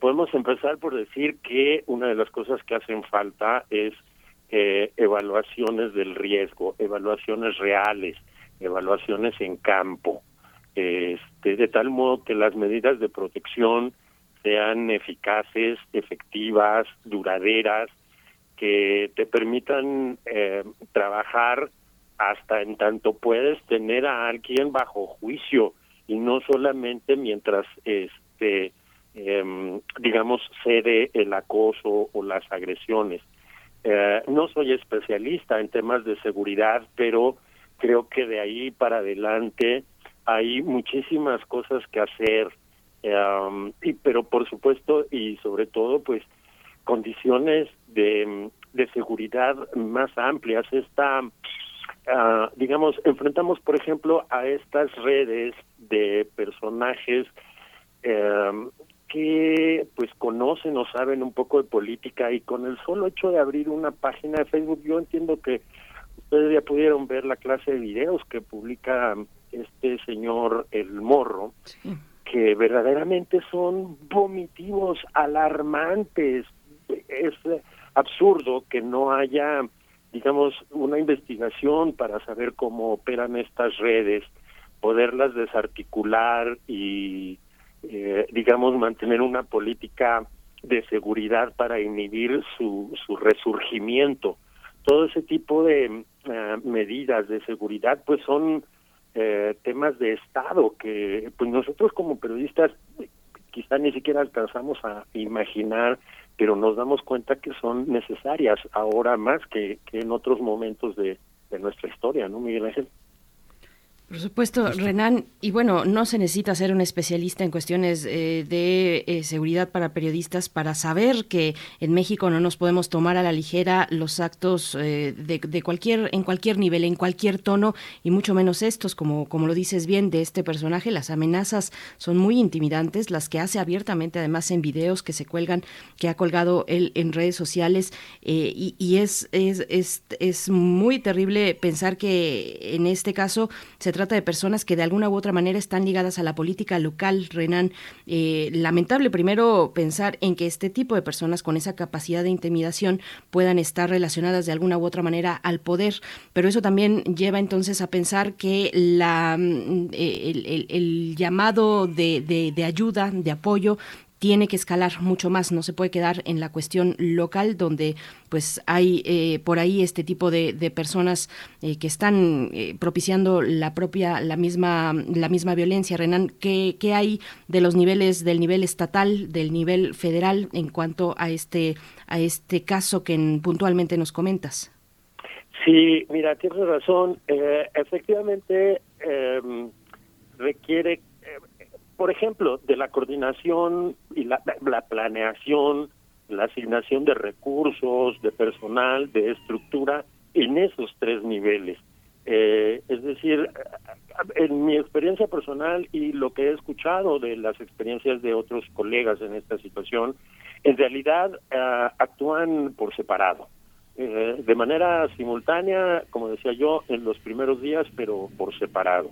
Derechos Humanos llama al municipio, el municipio y, solicita una patrulla, eh, llega la policía estatal y se presenta el comandante y se pone a tus órdenes y hace que le firmes eh, el, que te visitó, pues, para que compruebe eso. Pero uh, de, digamos, hacia, hacia ese mm, espacio del estado de seguridad, sí, por supuesto, hay que trabajar, hay que tomar medidas, tenemos um, reacciones limitadas, poco eficaces, pero eh, cuando mencionas eh, a personajes de esta índole que eh, están actuando y estas redes, también tenemos que asumir que tanto políticos como periodistas tenemos que eh, una responsabilidad para sanear esta forma de comunicación. Mira, es una antiquísima tradición que los presidentes municipales busquen a periodistas para apoyarse en sus campañas, porque es el tipo de personas que conocen que, o conocían que hacen comunicación. Ellos no, eh, no saben porque no existen eh, en Oaxaca asesores técnicos en comunicación, no periodistas. Entonces, eh, esa relación antigua evolucionó y se, mm, se volvió un mercado de mercenarios tal cual, de, de personas que hacen esto, denostar, atacar, molestar, porque aparte, efectivamente, hay un morbo en los ciudadanos. En Oaxaca, a mí, de verdad, me sorprendió muchísimo cuando la primera vez que escuché a ciudadanos decir, es que si no se pegan, si no se golpean, como que no hay campaña. Entonces sí hay, es un fenómeno muy profundo, multifactorial, con, con elementos tanto estructurales de política de Estado como eh, factores culturales de cómo eh, de cómo asumimos nuestra cultura ciudadana o profesionales tanto de los políticos como de nosotros los periodistas. Es un pantano por lo eh, es, es, es muy complejo de resolver. Es un entiendo un asunto que tendrá que en su momento ser digamos de largo plazo no muy muy muchísimas cosas por hacer ver sí Sí, es que hay muchas, hay, hay todo, todo un tema. yo te quería preguntar, hacer una pregunta que yo no sé si sea, sea, sea la adecuada, Renan, pero la, eh, el, tema también de la cantidad de medios independientes que hay en, en Oaxaca para tratar de entender cómo se da esta situación, pero creo que no, no tiene que ver en realidad con la cantidad de medios independientes, sino el desprecio que desde hace mucho tiempo se ha tenido hacia, hacia la propia prensa.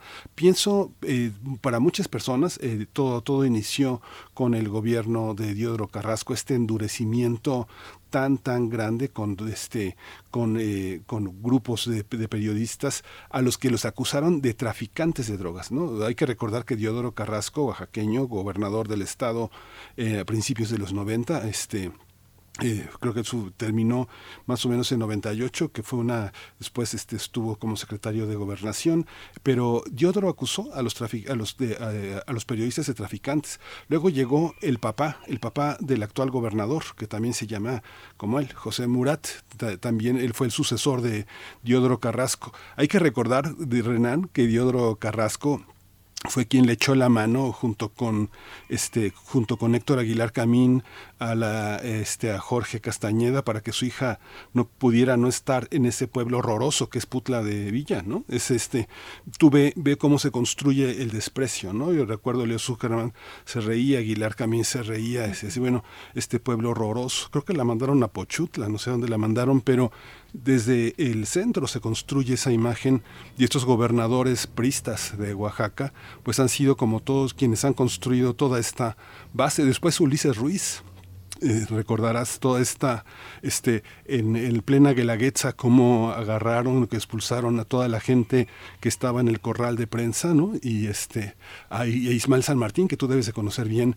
le reventaron un ojo, le reventaron el riñón, este, a todo el diario Noticias los, eh, los incautaron le compraron, Murat le compró el 40% de las acciones este, al periódico para que este, se la, con la promesa de devolvérselas para poder tener injerencia. No es nuevo, ¿no? Empezó, empezó, empezó hace 30 años. Hay que hacer una conmemoración, Renan, ¿no? De este inicio de la violencia contra el periodismo en Oaxaca, ¿no? Sí, sí, tienes razón. Haces una reseña larga y bien interesante, muy sintética, pero ilustrativa de que efectivamente eh, este ambiente, este clima, esta, es, es un estatus, ¿no? eh, y que, digamos, alcanza estos niveles de política mayor a nivel estatal que se vincula, como bien señalas, con eh, los aspectos empresariales, las distintas formas de control que eh, o de confrontación que han tenido o intentado en, todos estos eh, últimos tres o cuatro sexenios, ¿no?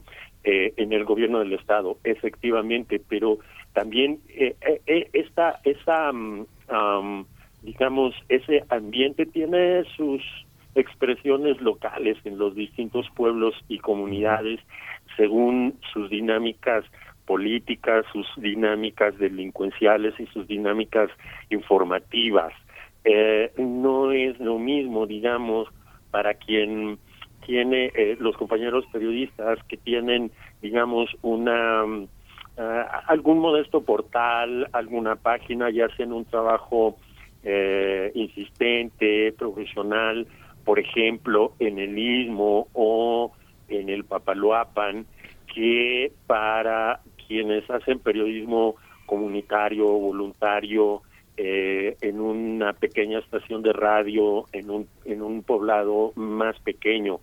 Eh, pero, pues, esto que comentamos ahora describe efectivamente que es una situación generalizada, estructural, que, que requiere soluciones, pues, como decíamos, muy profundas, Miguel Ángel, muy, muy, muy profundas, y quién sabe, de verdad, tan tan tan grave y tan y tan multifacético es el, el, el asunto que parece muy difícil de, de resolver, ¿no? Así es, Renan Martínez, pues eh, te agradecemos, te agradecemos que lo pongas esta mañana aquí en Primer Movimiento. Eh, hay que dar seguimiento, por supuesto, a estas cuestiones y no soslayar de nuevo cualquier tipo de violencia, por mínima que parezca. No es el caso tampoco, pero, pero bueno, lo sabemos, no podemos tomarlo a la ligera cuando se trata del ejercicio periodístico en este país. Renan Martínez, muchas, muchas gracias. Saludos y nos mantenemos atentos. Muchísimas gracias, Berenice, Miguel Ángel, amigos del Primer Movimiento. Estamos aquí a la orden. Un saludo, que tengan un gran día hoy. Gracias.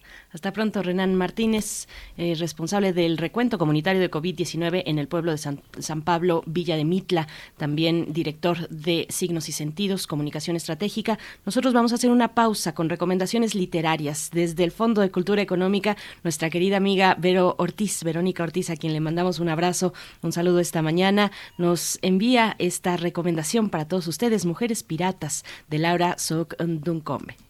Queridos,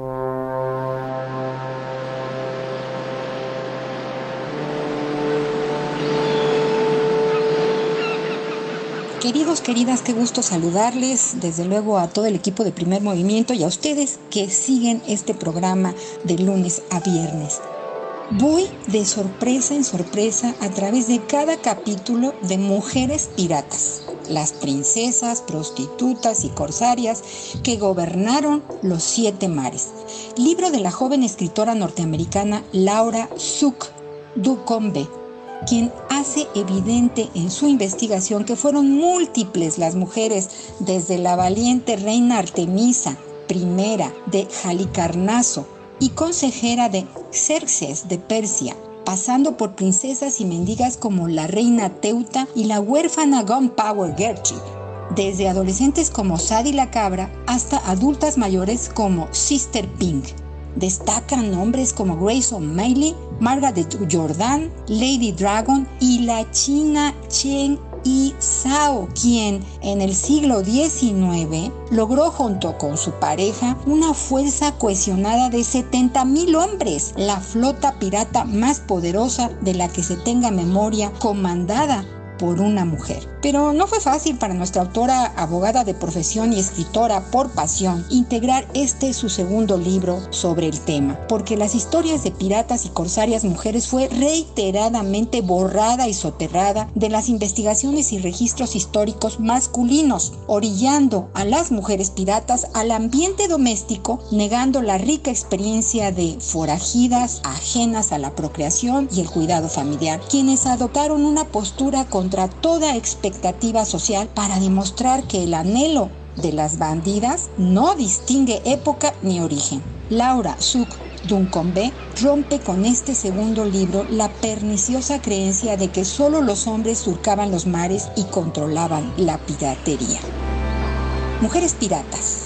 Las princesas, prostitutas y corsarias que gobernaron los siete mares se publicó en inglés en 2017 y fue editado en español en 2021 por el Fondo de Cultura Económica en su colección popular, con la traducción de Clara Stern Rodríguez. El libro de Laura Suk Duncombe es una exhaustiva, detallada y entretenida relatoría novelada que nos permite recuperar esa parte de la historia borrada de mujeres que surcaban los mares por botín y gloria y que en muchos casos lograron hazañas sorprendentes. Más libros, más libres. Hasta la próxima.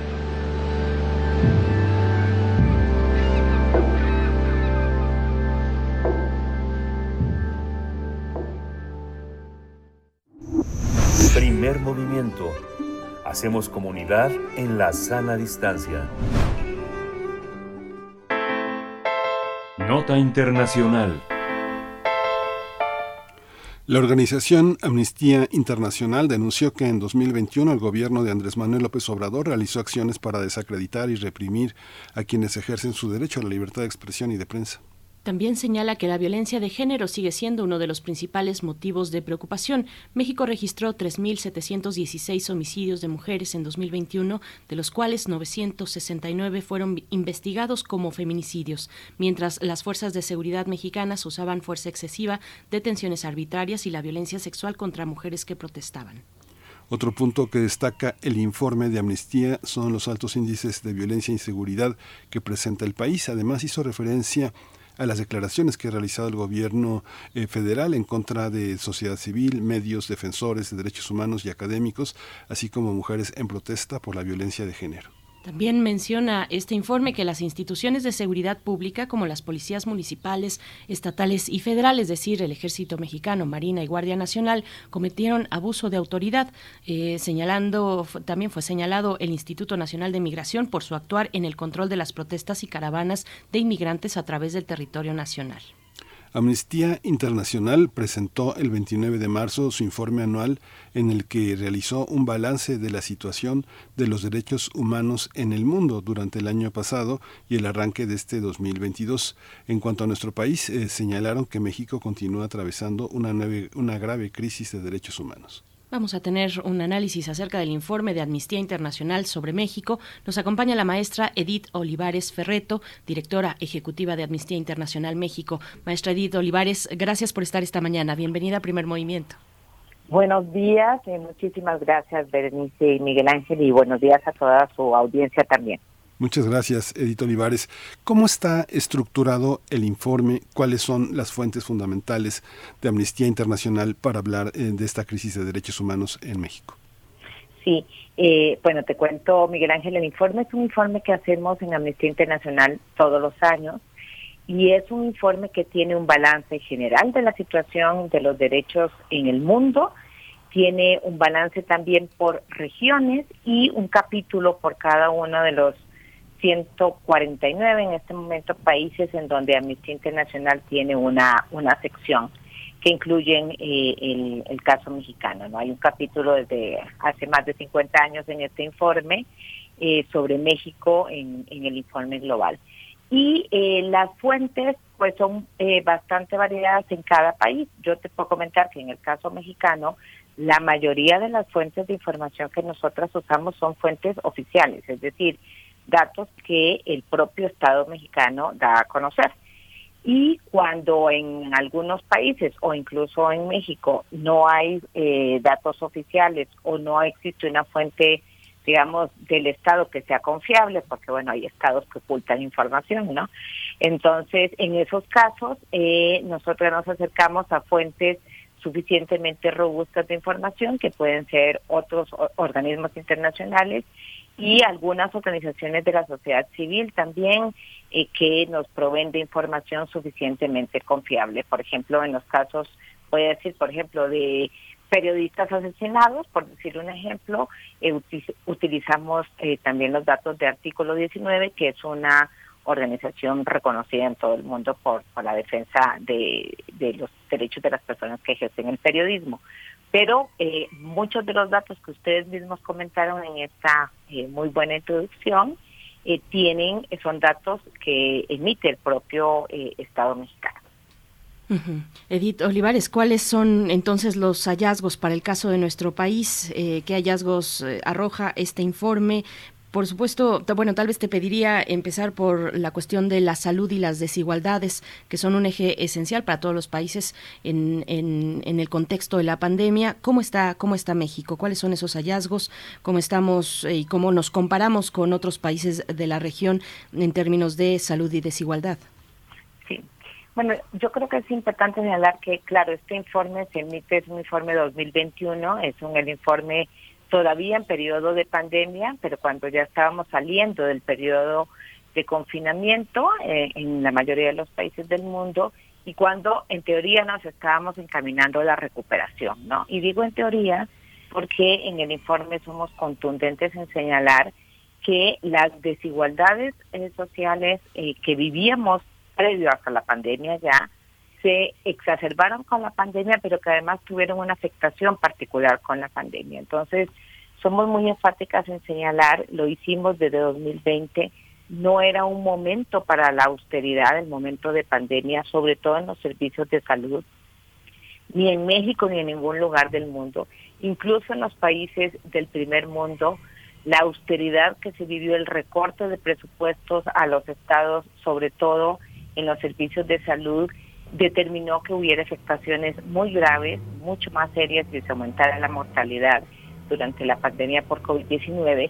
Y además, pues hemos observado durante la pandemia y particularmente el año pasado, cómo las condiciones de desigualdad entre los países y al interior de los países también eh, están exacerbando las desigualdades o, o el acceso a derechos básicos, ¿no? La sobremortalidad que ha habido en algunos países está muy relacionada con esta desigualdad que es una herida que atraviesa muchos países.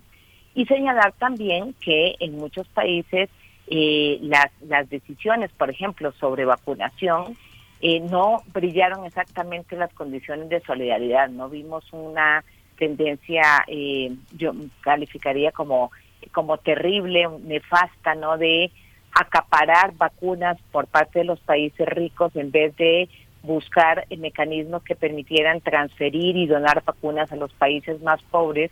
Y entonces nos cuestionamos probablemente en este momento qué tanto estábamos en un mundo tan global cuando, cuando vino la vacuna, cuando llegó la vacuna, los países ricos empezaron a acaparar. En el caso de México, nosotras hemos eh, observado y, lo hemos señalado así, eh, que nos ha parecido bastante positiva la, la política de vacunación eh, del Estado mexicano. México es uno de los países que tiene una, una proporción de, de, de personas vacunadas más, más alta. Notamos al inicio de la pandemia eh, algunos problemas eh, y algunas eh, debilidades por parte del Estado mexicano para proteger al personal de salud. Incluso documentamos un caso eh, en México de una persona eh, trabajadora de la salud que, eh, que fue despedida en unas condiciones particulares porque en ese momento en el país existía este, esta contratación a través de outsourcing que ponía en riesgo al personal eh, de servicios de salud, particularmente al que no, es, no eran médicos o médicas o enfermeras o enfermeros, ¿no? sino personal de limpieza, por ejemplo. Eh, pero hemos eh, visto de manera muy positiva el proceso de vacunación en el país. Uh. Hay una hay una cosa que este bueno ya en el cruce de datos de la de la libertad de expresión de todos los ataques Edito Olivares hay una parte en la que si uno confronta con eh, con la Comisión Internacional de Derechos Humanos, con la Comisión Interamericana, con la artículo 19, de pronto hay inconsistencias. Ahora que mencionas el tema de las vacunas, eh, yo veía que, por ejemplo, se, se, se contrataron 18.426 plazas laborales más, digamos que con mientras en otros sectores había austeridad, en el de salud se incrementó. No sé, la, es la parte que la OCDE, la OCDE que bueno, ya sabes, es una calificadora Importante en términos en muchos términos este lo que recomienda este es de 3.5 médicos para mil habitantes que que lo tiene Suiza lo tiene Suiza lo tiene sí. Noruega pero este en el caso de Latinoamérica eh, estas plazas han devastado el sistema de salud y lo que observamos en la pandemia es que el sistema de salud estaba devastado en la compra de médicas muchos cuestionamientos pero se incrementó según lo que reporta Hacienda y lo que reporta el SAT este casi 2% más de aumento en el sector salud, este más de tres puntos del PIB. ¿Cómo este esos datos cómo cómo logran ustedes tener como esa consistencia, decir por una parte que bajó bajó hay austeridad en salud, pero por otra parte aplauden el tema de las vacunas, ¿cómo cómo logran hacer ese malabarismo este, este sí. ¿no? eh, bueno, creo que eh, señalar como como dices, no, por supuesto que la la, la cobertura de los servicios en en salud en, en México sigue siendo un gran pendiente y además señalar, eh, nosotros publicamos en el informe anual, no viene esa información, pero publicamos un informe de la región de las Américas sobre el tema eh, de, cómo enfrentaron los países eh, la, la salud, sobre todo trabajadores de salud, y justamente enfatizamos en, en este tema que bien señalas, que es que, como decía yo antes, ya veníamos con un déficit de cobertura de los servicios de salud. En el caso mexicano creo que además hay que tomar en cuenta que nosotros tenemos un servicio, un- digamos, un, un sistema de salud particularmente complejo, ¿no? Porque aquí hay diferentes instituciones de salud, ¿no? Tenemos el IMSS, el IFE, pero también, eh, pues, el primero Seguro Popular y ahora el INSABI, y después el INSABI, y después, eh, además tenemos los servicios para el personal militar, es decir, es un sistema de salud sumamente complejo, también es muy eh, difícil el acceso a la información. Y por supuesto que las políticas de austeridad que se vienen aplicando desde los años 80 han tenido un impacto en México y, y en diferentes países del mundo en lo que resultó en la pandemia. Lo que lo que sí y entonces digamos lo que a lo que me refiero es que el servicio de salud, los servicios o el sistema de salud continúa presentando carencias, incluso diría yo algo que hemos hecho nosotras bastante eh, énfasis que es en las condiciones en que trabaja el personal de salud. Porque es interesante cómo durante la pandemia pues salimos y aplaudimos al personal de salud y los eh, destacábamos como héroes y heroínas, pero hay que recordar que no son héroes ni heroínas, son trabajadoras y son personas trabajadoras que deberían tener sus derechos garantizados, incluyendo por supuesto el derecho al descanso, por cierto, pero derechos básicos como prestaciones básicas, salarios dignos, eh, no estaban garantizados incluso en México. Lo que eh, sí observamos de manera positiva es que en México no se presentaron como en otros países, o México se adelantó incluso, por ejemplo, a comprar vacunas eh, desde muy temprano y que la cobertura de la vacunación ha sido bastante eh, alta en el país. Sobre todo eh, si pensamos en las condiciones de nuestros países vecinos, en Amnistía no hacemos necesariamente comparaciones, pero sí reconocemos que la vacunación se ha dado en el país, eh, digamos, en, en en condiciones bastante efectivas y la tasa de vacunación es alta en el país. Edith eh, eh, Olivares, bueno, también el tema, el tema que con el que abren el capítulo, el capítulo para México es el de desapariciones forzadas e impunidad y sabemos lo grave y lo profundo de la crisis en este país, en ese rubro, la crisis forense, bueno, se ha recientemente en las últimas semanas es algo que, que, que- que está ahí, que ha dicho el propio subsecretario de Derechos Humanos, pues no, no hay, eh, eh, estamos eh, ha evidenciado pues esa crisis en sus informes, en sus apariciones, en la conferencia matutina. ¿Cómo lo reseñan ustedes? ¿Qué arroja el análisis que realizan sobre este tema eh, desde Amnistía Internacional, Edith? Sí, bueno, pues Berenice, yo diría como varias cosas. Creo que es eh, importante señalar que nosotras, eh, una de las valoraciones centrales que hacemos en el capítulo sobre México tiene que ver con eh, cómo se está reduciendo en el país el espacio cívico. Si me permites, antes del tema de, Claro. de desapariciones, una una de las preocupaciones muy grandes de nuestro movimiento, México tiene, eh, perdón, Amnistía Internacional tiene en México 50 años. Nosotros justo el año pasado cumplimos eh, 50 años y durante estos 50 años hemos vivido diferentes momentos y yo diría picos como momentos altos de una crisis de derechos humanos que probablemente se abrió en el país justamente en, en este periodo de la guerra sucia y que ha tenido diferentes picos. Y tenemos más de 20 años en el país de vivir un, eh, un proceso muy fuerte, una crisis muy fuerte de derechos humanos que continúa hasta la fecha y que está caracterizada, como señalas, por eh, el gran número de, de desapariciones, asesinatos de mujeres y feminicidios, ataques y asesinatos de periodistas, de personas defensoras de derechos humanos, pero vemos con mucha preocupación cómo en los últimos años, en este contexto, en un país que es letal para el ejercicio del periodismo y de la defensa de los derechos humanos, eh, se ha venido en los últimos años instalando una narrativa desde las autoridades, encabezadas, debo decir, por el presidente de la República, de ataque constante a la prensa, a las organizaciones de la sociedad civil, a las personas y organizaciones defensoras de derechos humanos e incluso a las personas y organizaciones que se oponen a una o dos decisiones del gobierno, ¿no? Y hay una narrativa en que la verdad es que una semana sí y otra también eh, se dan este tipo de ataques y el año pasado, 2021, vimos con preocupación cómo se está como cerrando la pinza con un par de iniciativas eh, legislativas que pretenden reducir la, eh, los ingresos, la- el financiamiento de las organizaciones de la sociedad civil.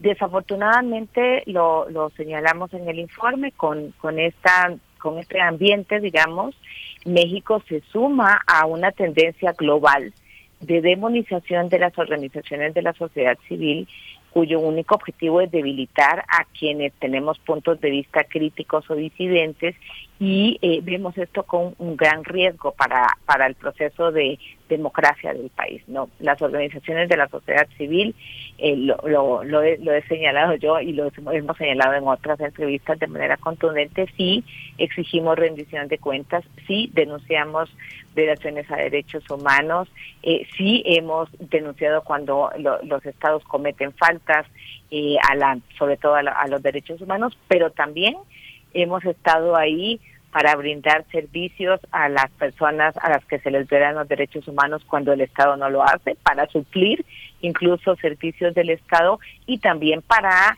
proponer iniciativas que han significado grandes avances para la vigencia y respeto a los derechos humanos en este país, ¿no? También hemos estado para colaborar con el Estado cuando el Estado así lo quiere, ¿no? Es decir, cuando nos abre las puertas, ¿no? Y en este contexto, Berenice, efectivamente el tema de las desapariciones es una de las heridas creo que más, más, más graves que atraviesa el país. El año pasado cerramos con casi 100 mil personas desaparecidas o no localizadas desde 1964 y con cifras de impunidad que son francamente escandalosas. Solamente 35 sentencias condenatorias por desaparición forzada en un país con 100 mil personas desaparecidas es realmente impresionante. Hay una, hay una, hay una parte, yo no sé, este, eh, Edith Olivares, hay una, hay un aspecto, no sé, el- prácticamente el sexenio de Carlos Salinas de Gortari ah, lo abrió él haciendo una demanda personal contra un periodista.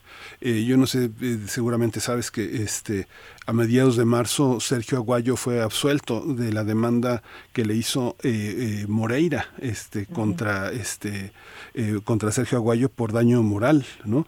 Yo recuerdo la demanda que hizo Arturo Reipstein, apoyado por toda la, por todo el Consejo Nacional para la Cultura y las Artes, contra el cineasta, contra el crítico de cine Jorge Ayala Blanco, demandándolo por una cantidad que este Jorge Ayala no podía ganar ni en 15 años de trabajo por este porque Ripstein lo acusó de que sus críticas en la prensa este le bajarían la posibilidad de trabajar.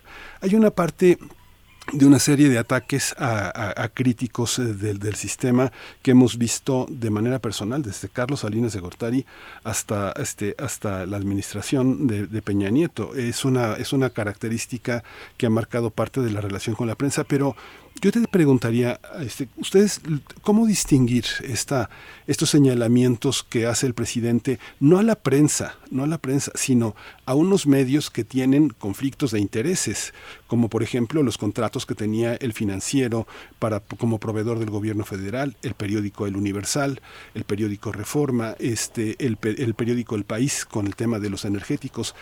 ¿Es la prensa en general o son unos medios que tienen conflicto de interés y que navegan juntos para mantener los privilegios que han mantenido como empresas periodísticas, pero al mismo tiempo también como proveedores del gobierno? ¿Cómo distinguir esto? Acabamos de hablar con un periodista en Oaxaca donde señalaba que pequeños medios, pequeños pequeños periodistas con portales son amenazados, periodistas mujeres amenazadas con ser violadas. ¿Cómo distinguir esta generalización que se hace la prensa atacada? ¿No es la prensa atacada o sí?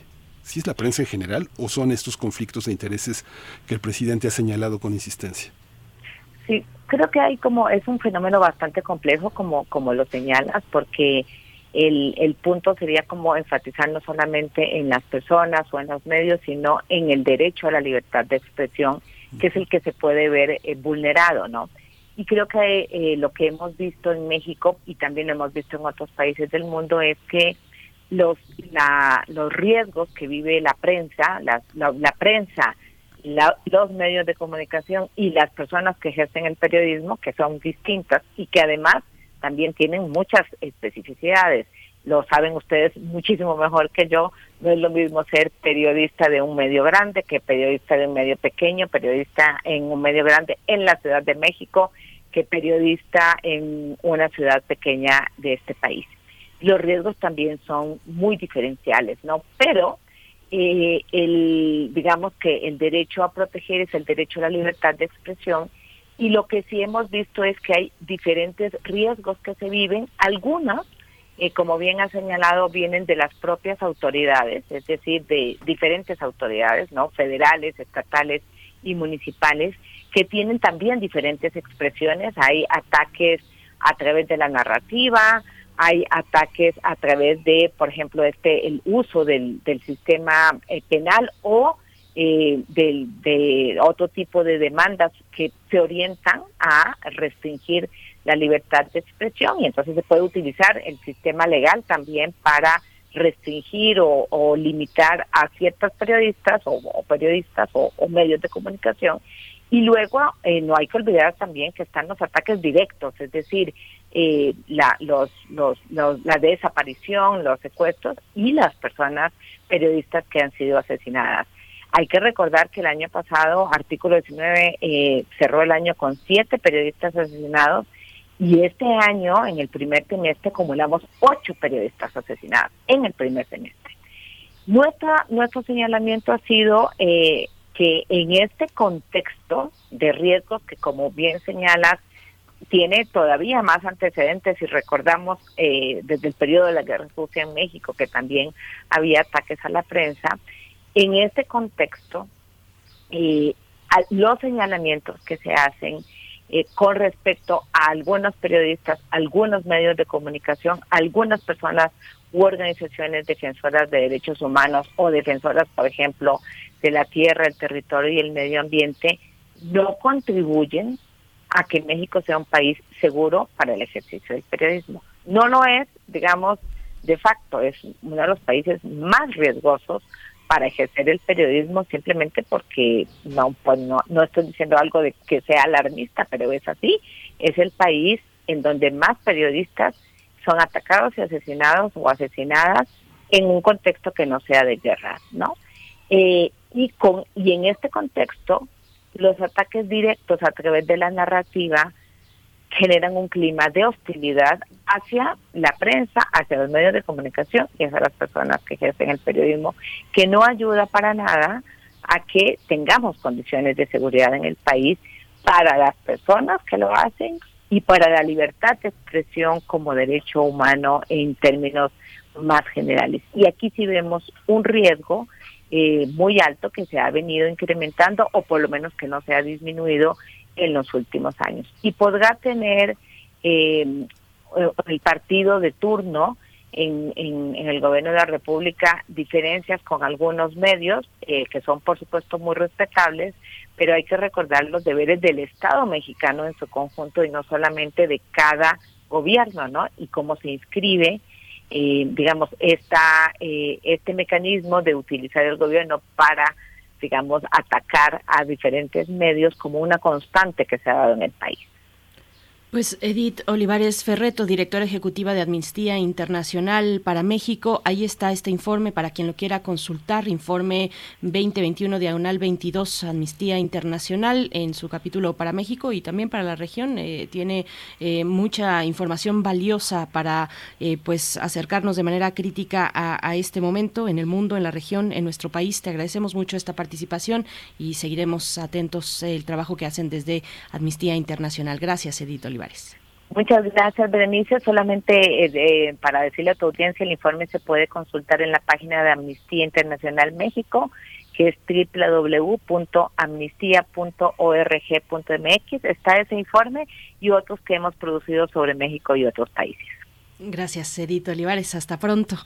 Nosotros nos vamos directamente al corte 9 con 2. Nos despedimos de la radio Nicolaita hasta el día de mañana. Seguimos aquí en Primer Movimiento. Síguenos en redes sociales. Encuéntranos en Facebook como Primer Movimiento y en Twitter como arroba PMovimiento. Hagamos comunidad.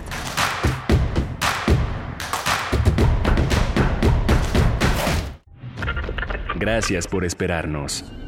Nosotros, en la AM, tenemos una deuda de lealtad con nuestra audiencia. A partir del 2 de mayo, volveremos a esas pláticas irreemplazables dentro del 860 de la amplitud modulada de Radio UNAM. Gracias por esperarnos. Nunca me han tomado en cuenta. Yo solo habría podido salvar a la humanidad que está muy enferma, señor presidente. Las sillas de Eugene Ionesco. Con Cora Cardona, Rodrigo Mendoza y Sergio Rued. Dirección Eduardo Ruiz Aviñón. Seis únicas funciones. Los jueves 31 de marzo y 7 de abril y los viernes 1 y 8 de abril a las 20 horas y los sábados 2 y 9 de abril a las 19 horas. Cupo limitado. Sala Julián Carrillo. Adolfo Prieto 133, Colonia del Valle, Metrobús Amores.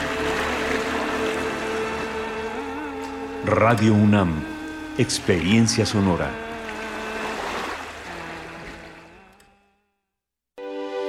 Niños, ya está la comida, ya siéntense, por favor. Oye, Ma, ¿no hay aguacate? No hay. Estaba carísimo y no me alcanzó. Oye, Ma, ¿me pasas una tortilla? No hay tortillas. No me alcanzó. Dice Morena que antes se robaba más. Lo que sabemos es que antes se comía mejor. PRI. La colección de ficción sonora de Radio UNAM ha obtenido la inscripción en el registro Memoria del Mundo de México 2021 de la UNESCO por su valor como patrimonio documental irreemplazable para la humanidad, por las obras que contiene, por la manera como se narran, por las voces que las cuentan. Queremos celebrarlo contigo. Todos los sábados a las 20 horas programaremos una selección de las piezas más representativas de nuestro acervo de radiodramas. Las noches de sábado son para escuchar historias por la radio, para alimentar la imaginación entre todos. Colección de ficción sonora de Radio UNAM. Memoria del Mundo de México 2021. Radio UNAM.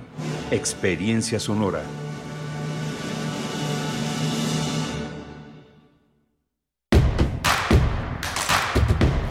Encuentra la música de primer movimiento día a día en el Spotify de Radio UNAM y agréganos a tus favoritos.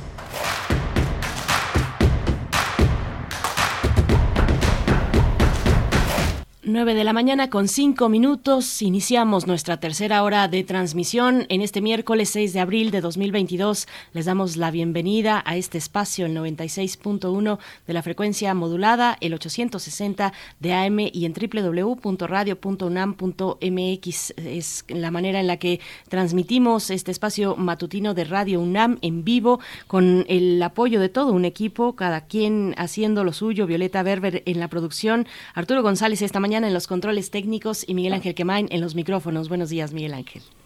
Hola Berenice Camacho, buenos días, buenos días a todos nuestros radioescuchas. Hemos tenido una, una mañana interesante, eh, justamente arrancamos con teatro, teatro infantil, una, una temporada que el sistema de teatros de la ciudad ofrece en el Teatro de la Ciudad de Esperanza Iris. Justamente este fin de semana vamos a tener eh, eh, la obra A Golpe de Calcetín, que está basada en un cuento extraordinario de, de Francisco Hinojosa. Es un cuento eh, ya clásico en la historia de la narrativa adolescente infantil en México y que ha sido adaptado por este conjunto de, de, teatristas que encabeza Cristian David, que dirige la obra. Va a ser muy interesante, muy interesante observar este fin de semana el inicio de esta, de esta gran temporada en ese espacio que es un espacio tradicionalmente, era un espacio tradicionalmente a la etiqueta, pero ahora ya sin etiquetas eh, hay, que lanzarse a ver teatro infantil este fin de semana. Las dos funciones son a las 5 de la tarde, un horario muy accesible. Eh, empiezan a la 1 de la tarde, otras compañías van a hacer acto de presencia en este maratón de obras de teatro infantil en la Ciudad de México, Bernice. No se lo pierdan en el Teatro de la Ciudad de Esperanza Iris. Y tuvimos también en la hora anterior, estuvimos conversando, yo creo que el tema eh, que, emergió en, en ambas conversaciones fue el de la violencia contra los periodistas la relación del periodismo con el poder.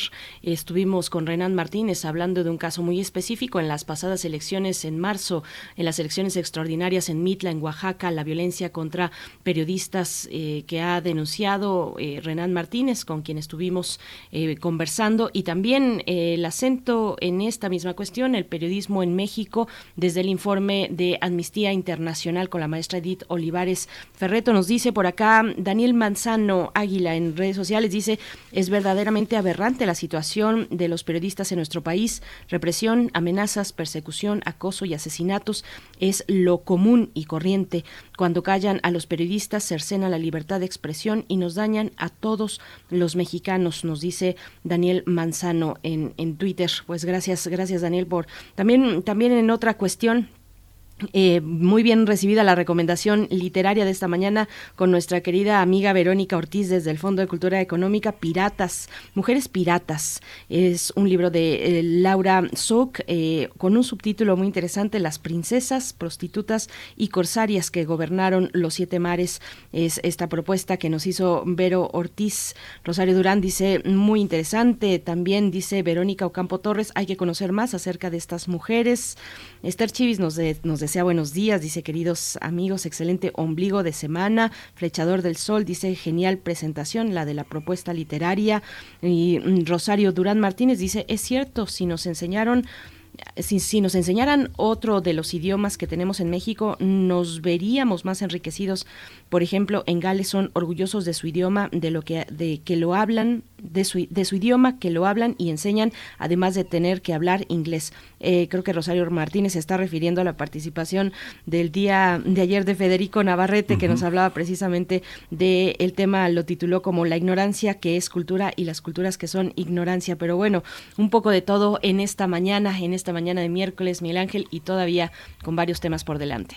Sí, hay un cuento, hay un, un corto en cortos irlandeses, una edición que hizo IMCINE, hay un, hay un corto muy interesante, hay un chino que harto ya de vivir como dependiente en un supermercado, decide estudiar un idioma e irse a vivirlo intensamente en ese lado del mundo donde una vez que ponga el dedo en el globo, este, va a ir a estudiarlo.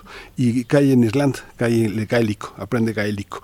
Cuando llega eh, a, este, a Irlanda, él empieza a hablar en, en, gaélico, pero bueno, él es chino, ¿no? Entonces los dependientes eh, irlandeses de la, del bar dicen, este, no le entienden, le empiezan a hacer señas porque él está hablando en gaélico, pero ellos piensan que está hablando en chino, hasta que una persona de edad mayor, un hombre mayor de 60 años, entiende perfecto lo que él dice y le dice, eh, lo traduce. Entonces los del bar le dicen, ah, no sabíamos que John Smith habla chino, pero en realidad es gaélico. Entonces, bueno, es parte de lo que, de lo que nos toca vivir con las lenguas originarias, ¿no? No saben, la gente piensa que habla chino, pero no, es náhuatl o es este, o es mije, o es otra lengua. Claro, y en una gran diversidad que tenemos en nuestro país, eh, con, eh, pues bueno, lo, hablábamos el día de ayer, pueden acercarse al podcast de primer, bueno, de Radio UNAM, radiopodcast.unam.mx, hablábamos precisamente con Federico Navarrete al respecto, las lenguas, la discriminación también, la gran diversidad lingüística en México. Nosotros tenemos por delante todavía la poesía necesaria en unos momentos más y la mesa del día, el ABC de la revocación de mandato, este este proceso, este mecanismo ciudadano de participación, una consulta ciudadana para la revocación de mandato que ya está prácticamente en una cuenta regresiva el próximo 10 el próximo domingo 10 de abril tendrá lugar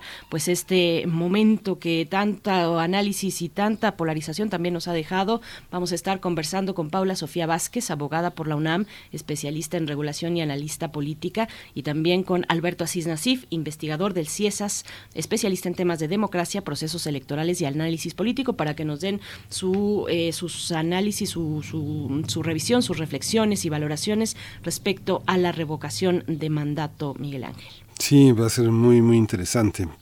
Quienes quieran consultar también nuestro podcast de esta de esta mañana. Eh, vale muchísimo la pena lo que ha puesto Renan eh, Martínez sobre la mesa, la persecución de periodistas, que desde 2020, antes de la pandemia, este, las reporteras, las reporteras en Oaxaca son amenazadas de que van a ser violadas y se los escriben en sus coches. Hay muchísimos testimonios que han sido recogidos por organismos eh, defensores de derechos humanos donde justamente se hace eso. Hace unos minutos justamente no baja, no baja esta manera de atenuar las libertades de expresión, que es justamente, eh, el presidente señalaba como Gabriel Cuadri eh, señalaba a Salma Luébano diciéndole, este señor, este señor, cuando es una persona trans, hay una parte en el que la anulación, la invisibilización, eh, la denostación, la humillación es la marca este, de muchos grupos, de muchos grupos muy conservadores este, hacia las periodistas. Digo, digo periodistas porque hay una gran cantidad de mujeres valientes que ejercen la fotografía y el periodismo escrito y es una es una cuestión que está en todos los estados del país en un pacto totalmente roto de respeto a la prensa. Sí, bueno, la violencia hacia mujeres periodistas tiene un sesgo muy claro de género que no hay que perder de vista. Amenazas a sus hijos, por ejemplo, amenazas a sus familias, al, al, al, ámbito más, más íntimo, más personal de sus, de sus vidas. Y, como dices también, incluso eh, amenazas sexuales eh, de, de, tinte de violencia sexual, en fin, pues sí, ahí está este ejemplo que nos, que nos pone. Lamentablemente y al que hay que seguir de cerca porque de nuevo no hay que soslayar cuando hay una amenaza a un periodista, en este caso una periodista en Mitla, en Oaxaca, este caso que nos comentaba Renan Martínez Casas en la hora anterior. Pues bueno, seguimos con estos temas. Vamos también a tener hacia el cierre Crisol de la Química con el doctor Plinio Sosa, académico de la Facultad de Química, para hablar de los cinco óxidos de nitrógeno y John Dalton. Así lo titula esta participación de miércoles del doctor Plinio Sosa con la que hemos de cerrar nuestra emisión. Pero vamos, para que todo esto suceda, Miguel Ángel, si estás listo con la poesía necesaria. Vamos. Es hora de poesía necesaria.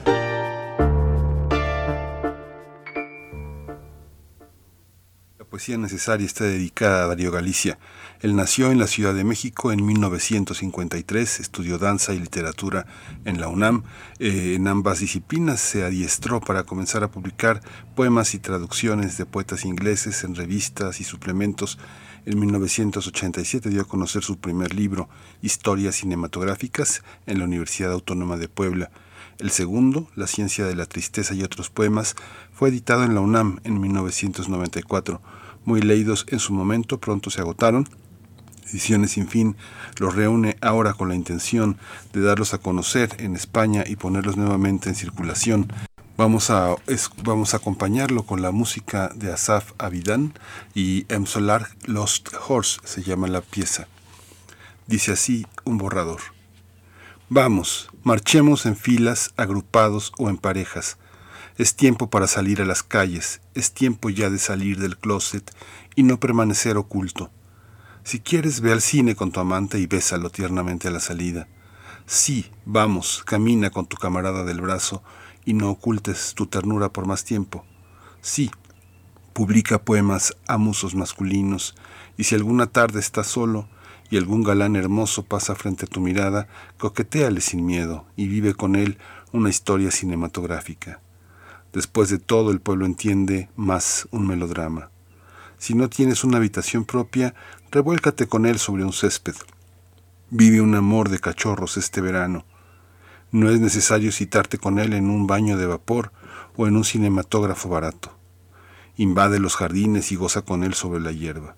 Ya es tiempo, hermanos homosexuales, de escupirle a la sociedad las palabras joto, puto y marica en pleno rostro. O aquel galán que aprovechó cualquier circunstancia para entregarte un amor mediocre y degradado, eructándote después una disculpa por lo que hizo esa noche cuando estaba profundamente borracho. Sí, ya no asaltes el guardarropa de mamá a la luz del crepúsculo y con miedo. Si quieres maquillarte y vestirte de travesti, hazlo ahora. Después de todo, un brasier o unos pantalones no son lo que definen al género humano, y de cualquier forma el miedo es de ellos, y la vida no se vive dos veces. Sí, canta baladas de amor o un blues a cualquier camarada hermoso de caderas angostas que te dé su amor y su ternura, que te preste sus jeans e intercambie contigo una estación completa o unos minutos de sus días. Es tiempo de tirar ya la discriminación a la basura.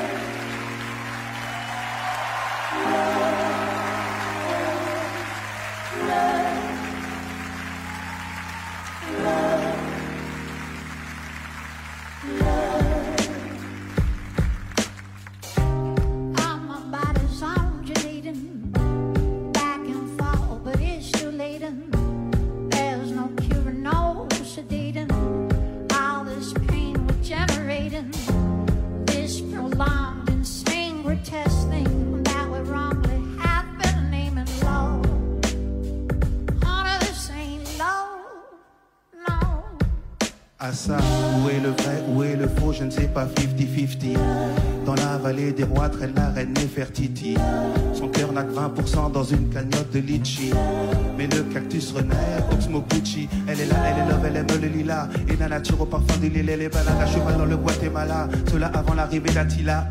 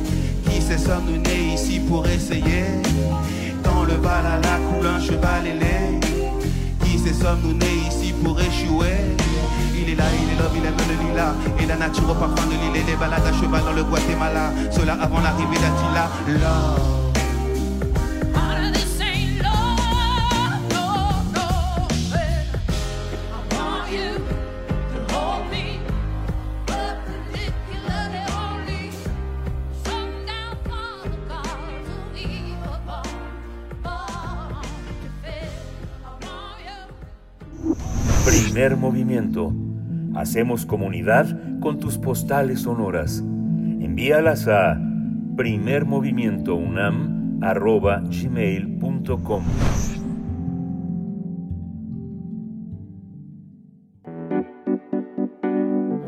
La mesa del día. De acuerdo con el Instituto Nacional Electoral, la revocación de mandato es el instrumento de participación solicitado por la ciudadanía para determinar la conclusión anticipada en el desempeño de la persona titular de la presidencia de la República a partir de la pérdida de, la confianza. La jornada del proceso de revocación de mandato se realizará el próximo domingo 10 de abril. Para ello, el INE instalará 57.516 casillas donde la ciudadanía podrá responder a la pregunta ¿Estás de acuerdo en que a Andrés Manuel López Obrador, presidente de los Estados Unidos mexicanos, se le revoque el mandato por pérdida de confianza o siga en la presidencia de la República hasta que termine su periodo?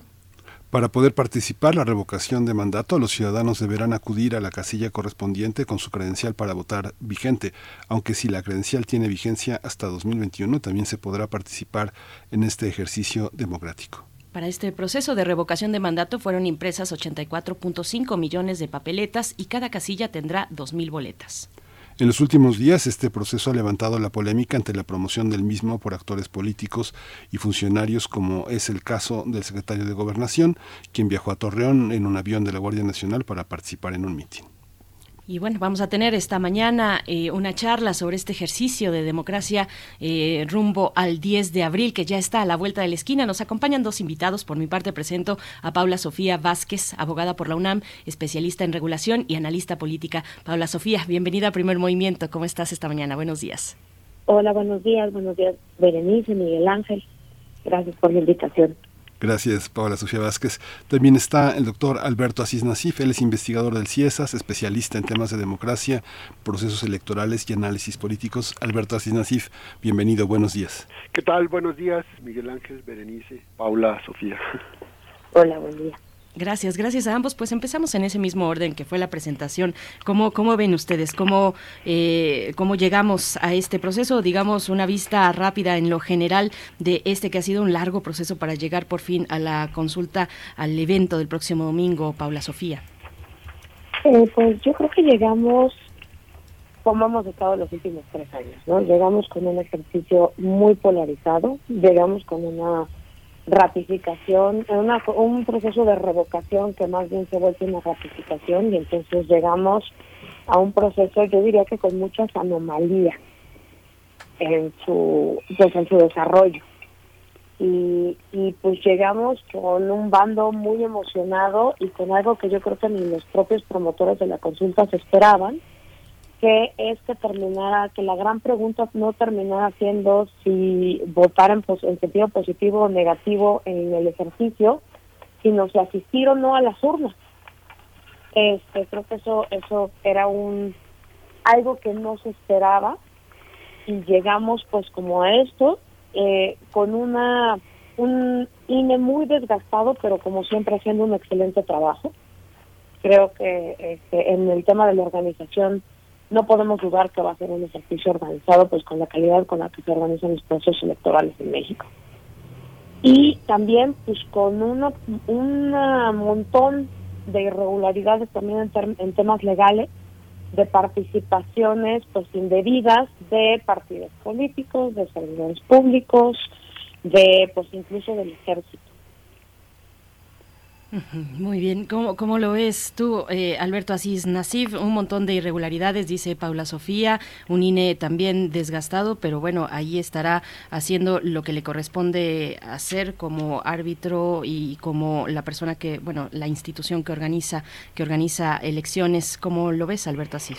Sí, creo que hay una, una serie de, de eventos que fueron como anunciando la la situación que estamos viviendo, el escenario actual. Es decir, si vemos que, perdón, que en septiembre del año pasado se aprueba esta ley de revocación de mandato, que es una ley que, eh, que envía precisamente eh, el presidente López Obrador, es decir, es una ley de la 4T, es una ley aprobada, digamos, por, eh, por una mayoría importante en el Congreso, en la cual se especifica eh, cuáles son los términos y condiciones para eh, llevar a cabo un proceso de, revocación de mandato.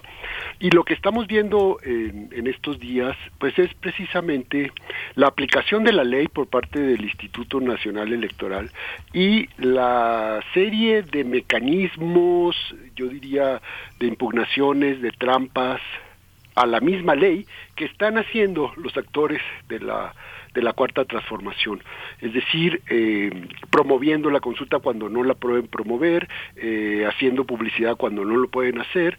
Eh, creo que el colmo de esto, pues lo vimos el fin de semana pasado, fue el acto en donde participó este secretario de gobernación, que creo que en, unos minutos, en unos cuantos minutos, perdió todo lo que había ah, logrado y avanzado como un mediador, como un operador muy confiable para el gobierno y para la oposición. Y bueno, parece como que le importó muy poco violar la, la legalidad, usar recursos públicos eh, para fines de, de propaganda, eh, anunciar ahí una reforma en donde iban a sacar a todos los consejeros del INE, es decir, eh, se, se calentó, digamos, políticamente en un mitin y destruyó todo su eh,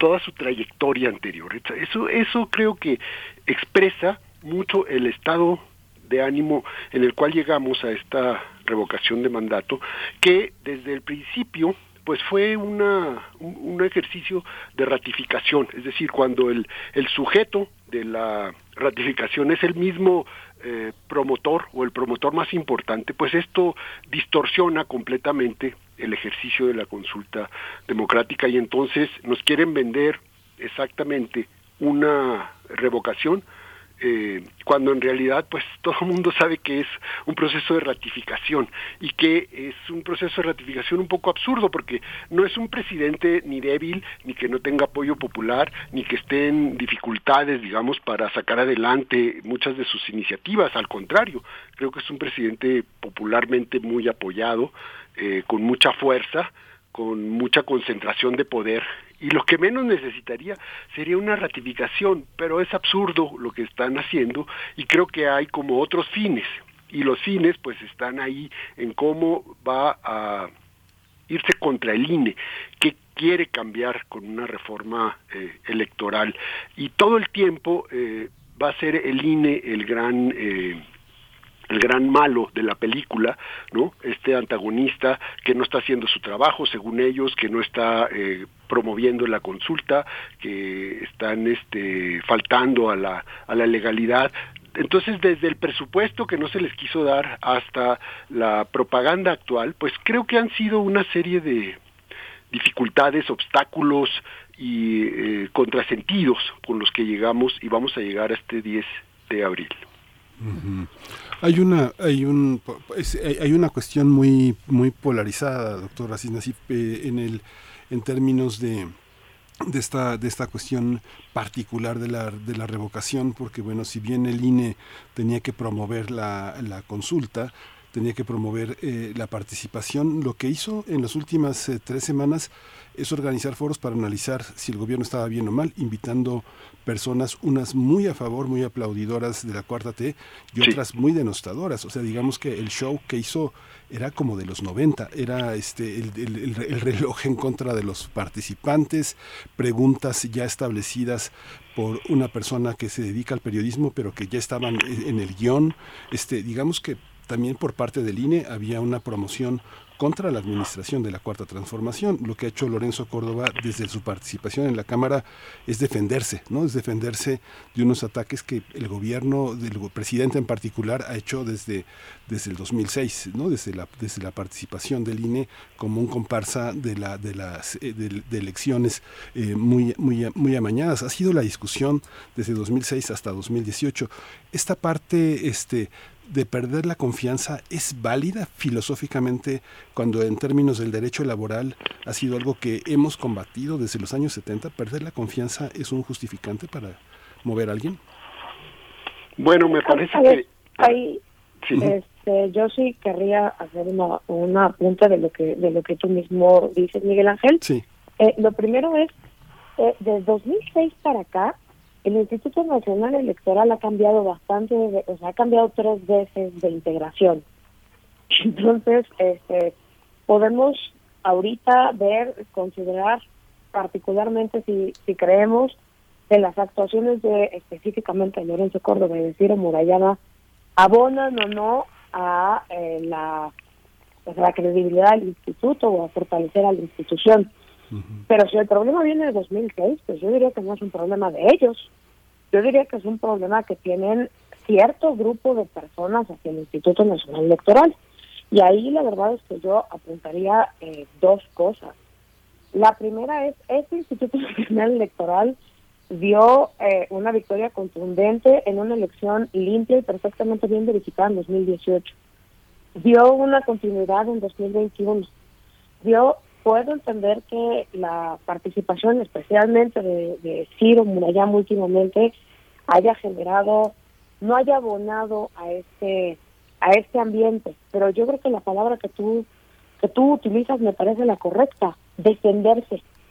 y creo que no se trata de defenderse personalmente, porque no creo que se hayan defendido ellos personalmente de, de ninguno de los agravios que se les han hecho y que se les han hecho bastantes, este, sino han defendido a la institución y sobre todo en este caso, como eh, bien anota el, doctor Asís, han, han defendido lo que les toca defender, que es pues el marco legal vigente que pasó el propio Morena para tener eh, reglas claras para esta revocación de mandato.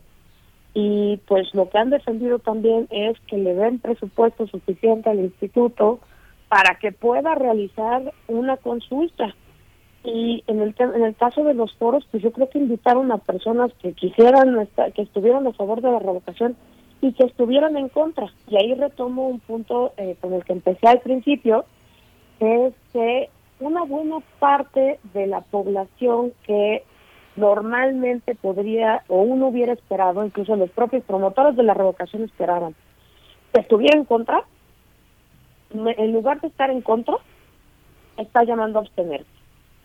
Y entonces también es complicado, considero, no lo sé, pero considero que ha de ser difícil encontrar, porque yo lo he visto en varios espacios, quien esté a favor de votar en contra de la revocación porque ese grupo de personas más bien está llamando a no asistir el día de hoy. Entonces, pues sí, fueron unos foros increíblemente polarizados, porque creo que el sector está votando a asistir en contra, y votar en contra es el sector más polarizado de todos en contra del presidente del gobierno. Doctora, sí, replanteó un poco la pregunta que le hacía al, principio, porque bueno, es una petición ciudadana. Había una petición ciudadana con la que se empezó y a la que el presidente no le hizo caso. Vamos a enjuiciar a los presidentes, este, pero bueno, le, dejo la palabra, doctora.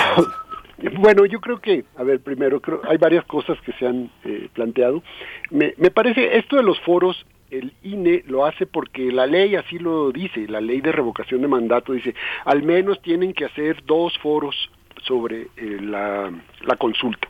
Entonces están haciendo estos foros. Yo no, no escuché estos foros, pero no me parece extraño que sean foros en donde se muestren eh, posiciones polarizadas. Todo, todo se polariza porque ese es el clima en el que se está eh, procesando las claves de la política en la vida nacional en este momento. Entonces todo va a estar en esa en esa tesitura. Luego, en términos de confianza, me parece que el Instituto Nacional Electoral, eh, según varias mediciones que se han hecho, pues tiene más confianza que el mismo presidente de la República, para ponerlo en esos términos, eh, confianza pública. ¿Por qué? Porque desde hace eh, un conjunto de de procesos electorales. Sabemos que el INE, y antes el IFE, eh, si algo saben hacer bien, pues es organizar eh, procesos electorales. Lo hacen muy muy bien.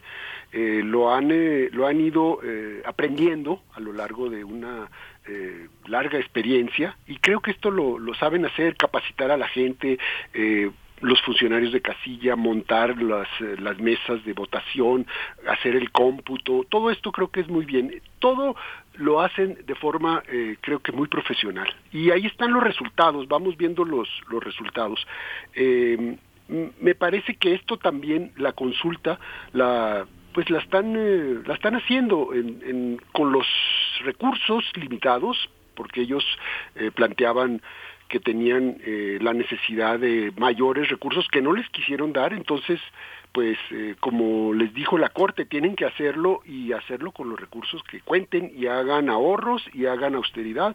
Y ahí está, esta es la consulta que vamos a tener, cincuenta y tantos mil eh, casillas, cincuenta y siete mil, en lugar de ciento sesenta y cinco mil o un poco más que fueron las que se instalaron en la elección presidencial del 18. Entonces, bueno, esto me parece que es un, un elemento eh, importante. Los desafortunadamente eh, hay ahí dos consejeros que son Lorenzo Córdoba y Ciro Murayama que han, digamos, entrado a este a este juego, a este debate con directamente, porque el presidente los ha puesto en esa en esa posición.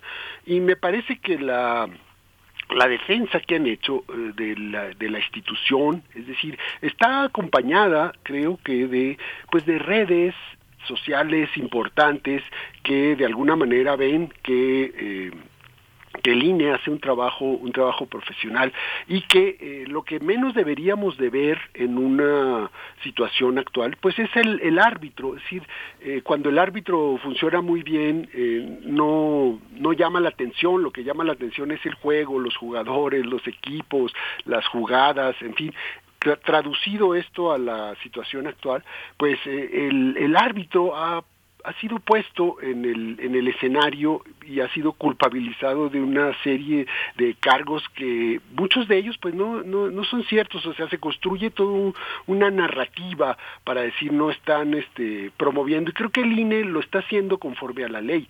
La ley dice estrictamente en su artículo 33 quién debe promover, cómo se va a promover, eh, radio, televisión, tiempos, eh, es muy precisa y muy y muy exacta. Entonces todo lo que están haciendo, el decretazo este que hicieron en el en el Congreso para saltarse la legalidad, pues me parece muy muy lamentable porque es tratar de eh, violentar un proceso de, de consulta que se está que se está llevando a cabo por primera vez, en donde sí hay un avance en cuanto a derechos democráticos, pero como que no, la gente que está muy a favor de la, de la consulta no conecta digamos, el ideal democrático con la práctica eh, política y los actores del contexto y la coyuntura. Eso se me hace que es lo que lo que hay que hacer en los en los análisis que se están presentando sobre la revocación de mandato, porque sí está muy bien que haya el la figura de revocación, a algunos les puede gustar, a otros no, pero es importante que la ciudadanía tenga este recurso.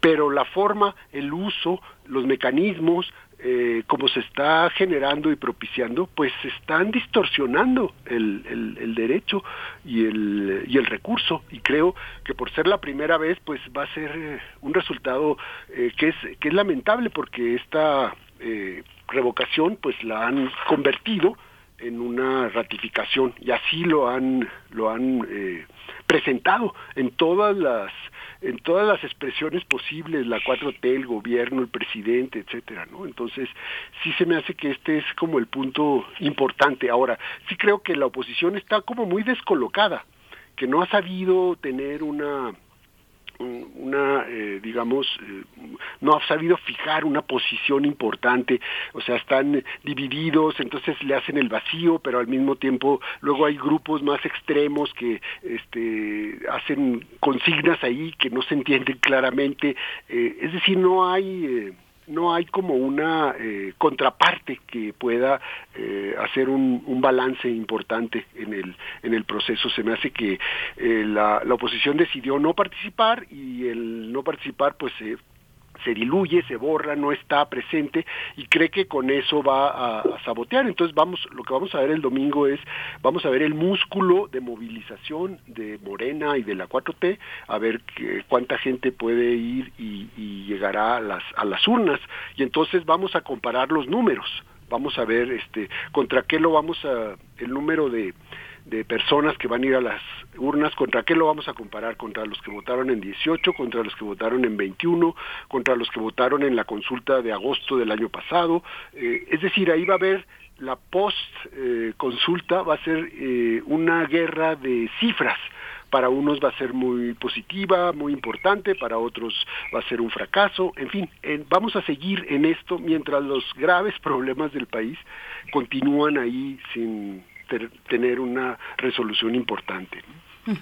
Bueno, antes de que se nos agote el tiempo, a mí me gustaría preguntarles qué escenarios prevén con lo que se con lo que resulte del domingo y, dos, dos cuestiones por ahí. Creo que no toda la oposición ha promovido no participar. Ahí están varios ejemplos en los foros del INE, también en el foro que hizo Reforma y otro otro apunte eh, que bueno, a ver si no me, equivoco, pero esta idea de la pérdida de confianza que menciona Miguel Ángel Quemain, creo que la vemos, por ejemplo, en sistemas parlamentarios con el refrendo o no a la figura de primer ministro por parte de los eh, de las bancadas, digamos, de los eh, partidos políticos en el, en el, en el Parlamento, eh, como, es, como es el caso, el, el, caso inglés, ¿no? Lo dejo ahí solamente como apunte, pero preguntarles qué escenarios prevén y, y, un poco también qué tan deseable es en sí contar con este tipo de instrumentos en términos de ampliación de los derechos políticos en un sistema presidencial como el nuestro, que no tiene reelección para un segundo o más periodos de mandato. ¿Cómo lo ven? ¿Nos va a servir a la ciudadanía este instrumento? ¿Qué, ¿Qué escenarios podemos prever para el resultado después del domingo, Paula Sofía? Yo eh, primero retomo un poco lo que decía el doctor eh, Asís. Eh, estoy de acuerdo en, y yo un poco para responder tu pregunta, a mí me parece bien que existan ese tipo de mecanismos de mayor, eh, de democracia, de, lo que se dice democracia directa, y que los ciudadanos tengamos más posibilidad de participar de alguna manera u otra, eh, no solo cada seis años, ¿no? Esa parte me parece muy bien. Lo que sí, y retomo lo que decía el doctor, es que creo que este ejercicio, que efectivamente existe eh, la figura de pérdida de confianza en los sistemas parlamentarios y también existe la revocación en otros países. Pero creo que este ejercicio, que en realidad no fue una revocación, sino la utilización del mecanismo de revocación que es el existente, para tratar de convertirlo en una ratificación, y eso se nota desde que los promoventes son el propio gobierno, este, creo que lo que nos va a terminar dejando es un muy mal sabor de boca del ejercicio. Y, y creo que entonces, este, o sea, ¿qué escenarios esperamos? Pues yo creo que va a ser un escenario este, de, de resultados este, bastante, un éxito bastante reservado para la propia, para el propio ejercicio del mecanismo de consulta tal y como está constituido en la ley.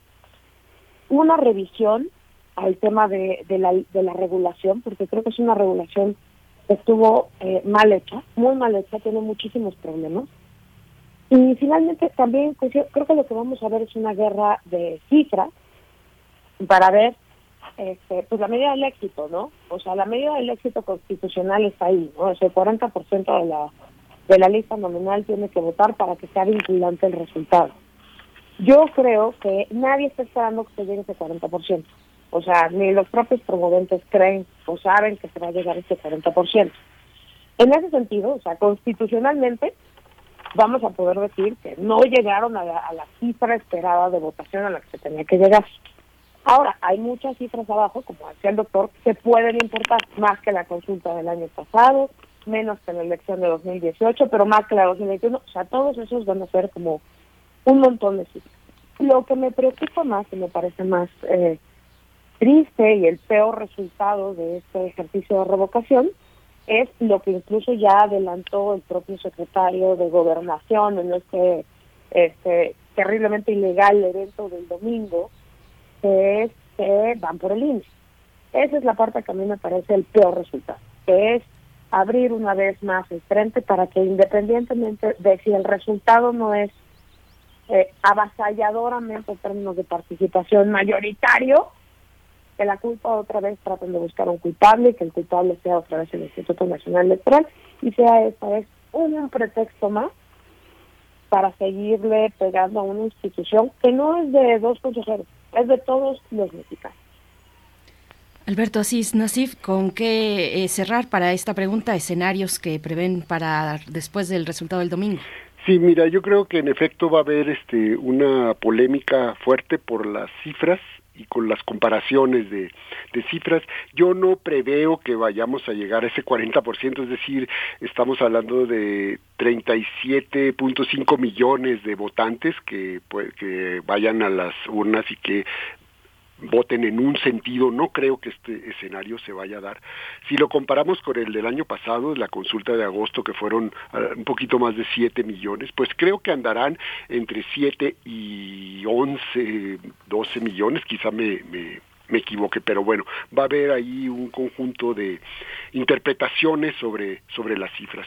Creo que vamos a entrar a un escenario complicado después, es decir, eh, en este mundo de la post-consulta, digamos, en estos días y semanas posteriores, creo que además de los resultados va a haber, en efecto, la presentación de esta iniciativa de reforma electoral que se ha venido anunciando y que tiene como muchos puntos muy negativos, eh, que es eh, como someter a votación eh, los cargos de, consejero y magistrado, como terminar con las eh, diputaciones de representación plurinominal, además en el contexto de seis elecciones locales que vienen en, en junio de seis estados, eh, la situación este, de, violencia que se sigue viviendo, el problema de la inflación, es decir, hay un escenario muy complicado que va a venir después de la, de la, de la consulta y me parece que el gobierno va a tratar de penalizar al INE como el culpable si es que las cifras no lo no lo favorecen. Ellos pueden presumir que de yo estoy casi seguro que de de 10 personas que vayan a las urnas el domingo, 9 van a estar en favor o a lo mejor hasta más de que el presidente siga y mantenga esta esta situación de, confianza, ¿no? del el cargo que eh, que no se le revoque sino se le ratifique. Entonces, eso creo que lo van a lo van a presumir creo que hay muchas cosas que se podrían cambiar en el sistema en el sistema electoral y en el sistema presidencial. Eh, me parece por ejemplo que podríamos ver el modelo de, de cuatro años y luego una eh, reelección o una propuesta de otros cuatro años como en el sistema en Estados Unidos. Esto de alguna manera eh, obliga a una serie de, de mecanismos políticos. Eh, no somos un sistema parlamentario entonces creo que la pérdida de confianza se tiene que entender en otro en otro contexto. Y me parece que este instrumento que se está llevando a cabo que se va a llevar a cabo el, domingo pues lo están distorsionando y esto va a tener consecuencias importantes para futuros eh, ejercicios de, de, consulta de consulta popular no lo que hicieron en, agosto del año pasado fue también muy lamentable porque era una pregunta que no llevaba a ningún lado nadie entendía cuál era el sentido se distorsionó completamente en la Suprema Corte, en fin. Entonces, sí son importantes los ejercicios de democracia directa, pero hay que hacerlos bien, hay que hacerlos de forma adecuada, correcta, que se entiendan, que tengan el sentido y no se distorsionen. Esta forma, como lo han llevado a cabo, creo que distorsiona el ejercicio y eso va en contra de la misma democracia participativa. Uh -huh. Pues muchísimas gracias a los dos. Finalmente, bueno, un pequeño comentario a lo que decía la, la abogada Paula Sofía Vázquez. Eh, recordaba eh, Paula Sofía un comentario. John Goma, su historia de la Revolución Mexicana y Zapata empieza diciendo que la Revolución Mexicana tuvo lugar porque unos campesinos en Morelos no querían cambiar. ¿no? Entonces, este, parte de lo que comentas, Paula, es este, el INE ha cambiado mucho. ¿Por qué no cambiar? Este, es una pregunta que valdría la pena hacerse en este, también en este momento, ¿no? Es muy, muy complejo, pero también muy rico la posibilidad de los cambios. Les agradecemos muchísimo a los dos, Paula Sofía Vázquez, abogada por la UNAM, especialista en regulación y analista política, su participación. Doctor Alberto Asís Nasif, investigador del CIESAS, muchísimas gracias por acompañar a nuestros eh, Al, nuestro al contrario, también. gracias a ustedes. Muchas solo, gracias. Solo una nota, Miguel Sí, Ángel, sí, sí. creo que eh, hay que cambiar lo que no está funcionando bien y lo que se puede Claro. mejorar. Lo que funciona bien, creo que hay que fortalecerlo. Claro, sí, sí. Exactamente. Muchas, Muchas gracias, gracias. a ustedes. Gracias. Gracias a ambos. Hasta pronto. Bueno, pues ahí estamos en este punto y con estas reflexiones. Nosotros vamos a hacer brevemente una pausa musical. El instinto se titula esta canción Silvestre y la Naranja a cargo en esta mañana que le deseamos un feliz cumpleaños a nuestra querida Violeta Berber, que está de cumpleaños. Está de cumpleaños. Mándele saludos en redes sociales, en Twitter, ahí en su cuenta de Twitter. Uy, en cuenta de Instagram tiene muchísimos seguidores. Es eh, como una rockstar en Instagram. Claro. Pero bueno, te deseamos lo mejor, querida Violeta. Es un privilegio que hayas llegado a este equipo y pues hay que eh, un, un poco el festejo a la distancia, pero con mucho cariño para ti. Vamos a ir con música. Vamos con música. parar en todos lados.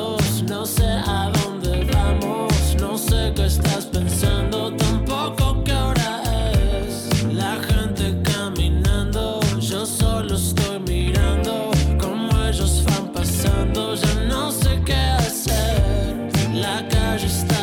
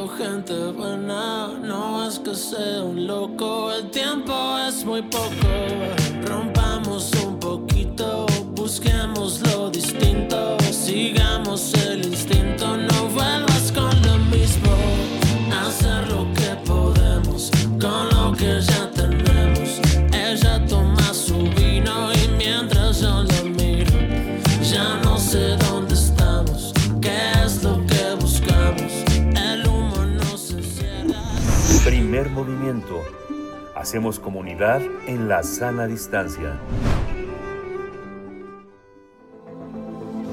El crisol de la química.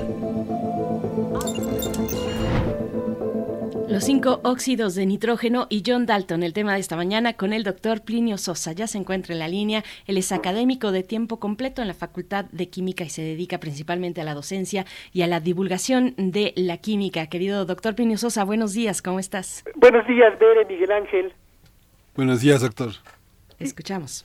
El agua es una sustancia compuesta de dos elementos, hidrógeno y oxígeno. Pero curiosamente, hay otra sustancia también compuesta de hidrógeno y oxígeno, el agua oxigenada. Son dos sustancias totalmente distintas. El agua es neutra y muy poco reactiva, mientras que el agua oxigenada es un oxidante sumamente poderoso. La diferencia entre ellas es la proporción de oxígeno con respecto al hidrógeno. En el agua hay 8 gramos de oxígeno por cada gramo de hidrógeno, mientras que en el agua oxigenada la proporción es de 16 gramos de oxígeno por cada gramo de hidrógeno. ¿sí? Bueno, en el caso del nitrógeno y el oxígeno, no son dos sustancias, sino cinco, cinco diferentes sustancias, todas de nitrógeno y oxígeno. De los cinco óxidos de nitrógeno, cuatro son gases y el otro es un sólido. Uno es el gas hilarante, otro un mensajero que ayuda a la relajación mo, perdón, muscular, a la relajación muscular. Otro más, por debajo de los 3 grados centígrados, es un líquido azul. El que sigue es un gas de color anaranjado. Y el último es una sal blanca, es decir, una sustancia iónica. Pero antes de hablar más de ellos, déjenme recordar un poquito de historia. La química, como una actividad llevada a cabo por nosotros, los Homo sapiens, es muy antigua. La hemos hecho durante decenas de miles de años. Solo que hasta hace muy poquito, poquito más de 200 años, la química la habíamos realizado de una manera empírica, cualitativa. La teoría química, en todo ese lapso, era una mezcla de religión, esoterismo y metafísica. Los químicos actuales convenimos en que la profesionalización de la química, es decir, el llevarla a cabo de una manera profesional, comenzó con el trabajo del químico francés Antoine Lavoisier. En las reacciones químicas, por su propia naturaleza, las sustancias no se conservan, por la simple y sencilla razón de que las reacciones químicas son procesos en los que se obtienen unas sustancias a partir de otras. ¿sí? Entonces, hay unas que desaparecen y otras que aparecen. ¿sí? Sin embargo, Lavoisier encontró una regularidad. Si bien las sustancias no se conservan, lo que sí se conserva en las reacciones químicas es la masa. Una vez que se termina la reacción, si se pesa todo lo que queda, las sustancias obtenidas y lo que no reaccionó, la cantidad de materia es la misma que la que había en un principio. La ley de la conservación de la masa del agua sí impulsó una manera de hacer química diferente, pesando antes y después de cada reacción. Esto proporcionó una información valiosísima y muy vasta. Eh, pronto se tuvo lo que hoy llamaríamos una enorme base de datos acerca de innumerables reacciones y sustancias. Con esta nueva, óptica, el químico británico John Dalton, entre otros muchos trabajos que realizó, fijó su atención en esas sustancias como el agua y el agua oxigenada que, aunque tienen los mismos elementos, son en realidad distintas. De este estudio, Dalton enunció una de las leyes angulares de la química, la ley de las proporciones múltiples. ¿Sí? El enunciado de esta ley es un tanto revuelto, pero la idea es más o menos así. Las proporciones de un elemento respecto al otro, en distintas sustancias, guardan entre sí una relación de números enteros pequeños el doble, el triple, el cuádruple, etcétera. Y eso se puede ejemplificar muy fácilmente con los cinco óxidos de nitrógeno. Lo que hay que hacer es tomar las cinco sustancias y descomponerlas mediante una reacción química. Entonces hay que pesar cuidadosamente el nitrógeno y el oxígeno obtenidos en cada caso, ¿sí? Para poder averiguar cuánto oxígeno por gramo de nitrógeno hay en cada óxido. ¿sí? Y ya, ya se pueden comparar. ¿sí? El resultado es que, comparados con el gas hilarante, los otros cuatro óxidos tienen el doble, el triple, el cuádruple y el quíntuple de oxígeno, respectivamente. Las fórmulas actuales de estos óxidos reflejan con cierta claridad que las proporciones de oxígeno respecto a hidrógeno son múltiplos de la más pequeña. Por ejemplo, el primero, el gas hilarante, es N2O, o sea, un oxígeno por cada dos nitrógenos. El que sigue, hay un oxígeno por cada nitrógeno.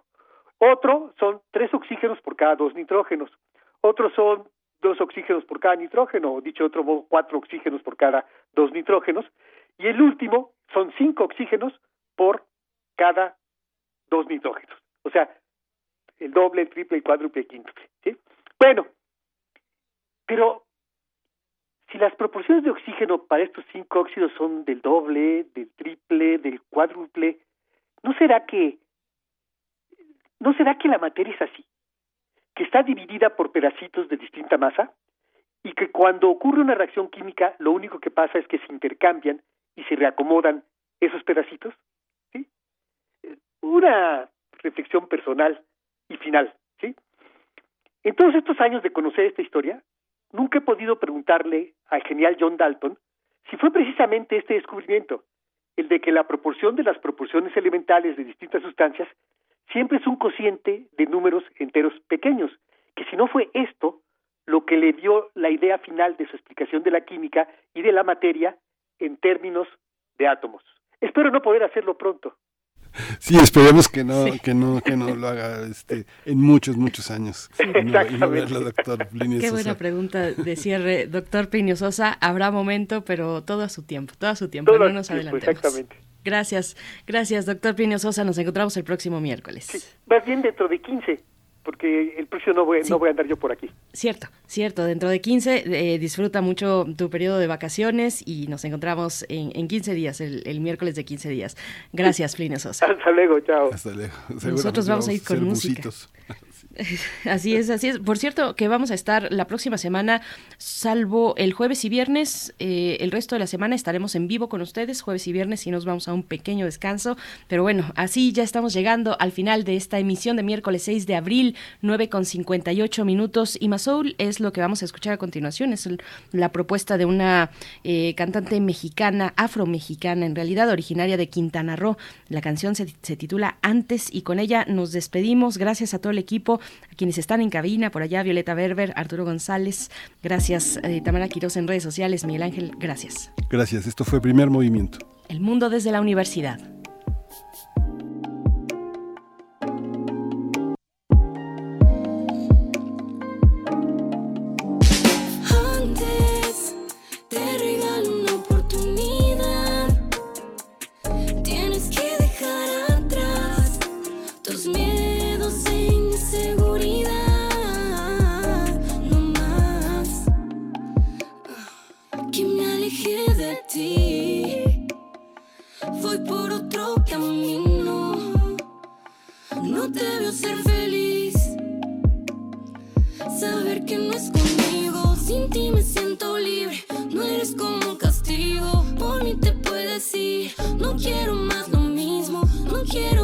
Si esto no funcionó, el miedo nos venció.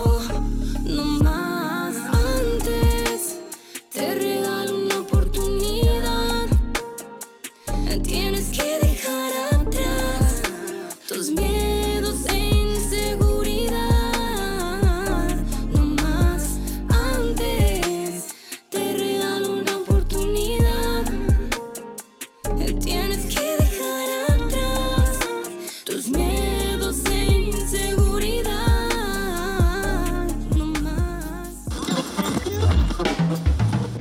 Radio UNAM presentó Primer Movimiento, El Mundo desde la Universidad, con Berenice Camacho y Miguel Ángel Quemain en la conducción, Frida Saldívar y Violeta Berber, producción, Antonio Quijano y Patricia Zavala, noticias, Miriam Trejo y Rodrigo Mota, coordinadores de invitados, Tamara Quirós, redes sociales, Arturo González y Socorro Montes, operación técnica.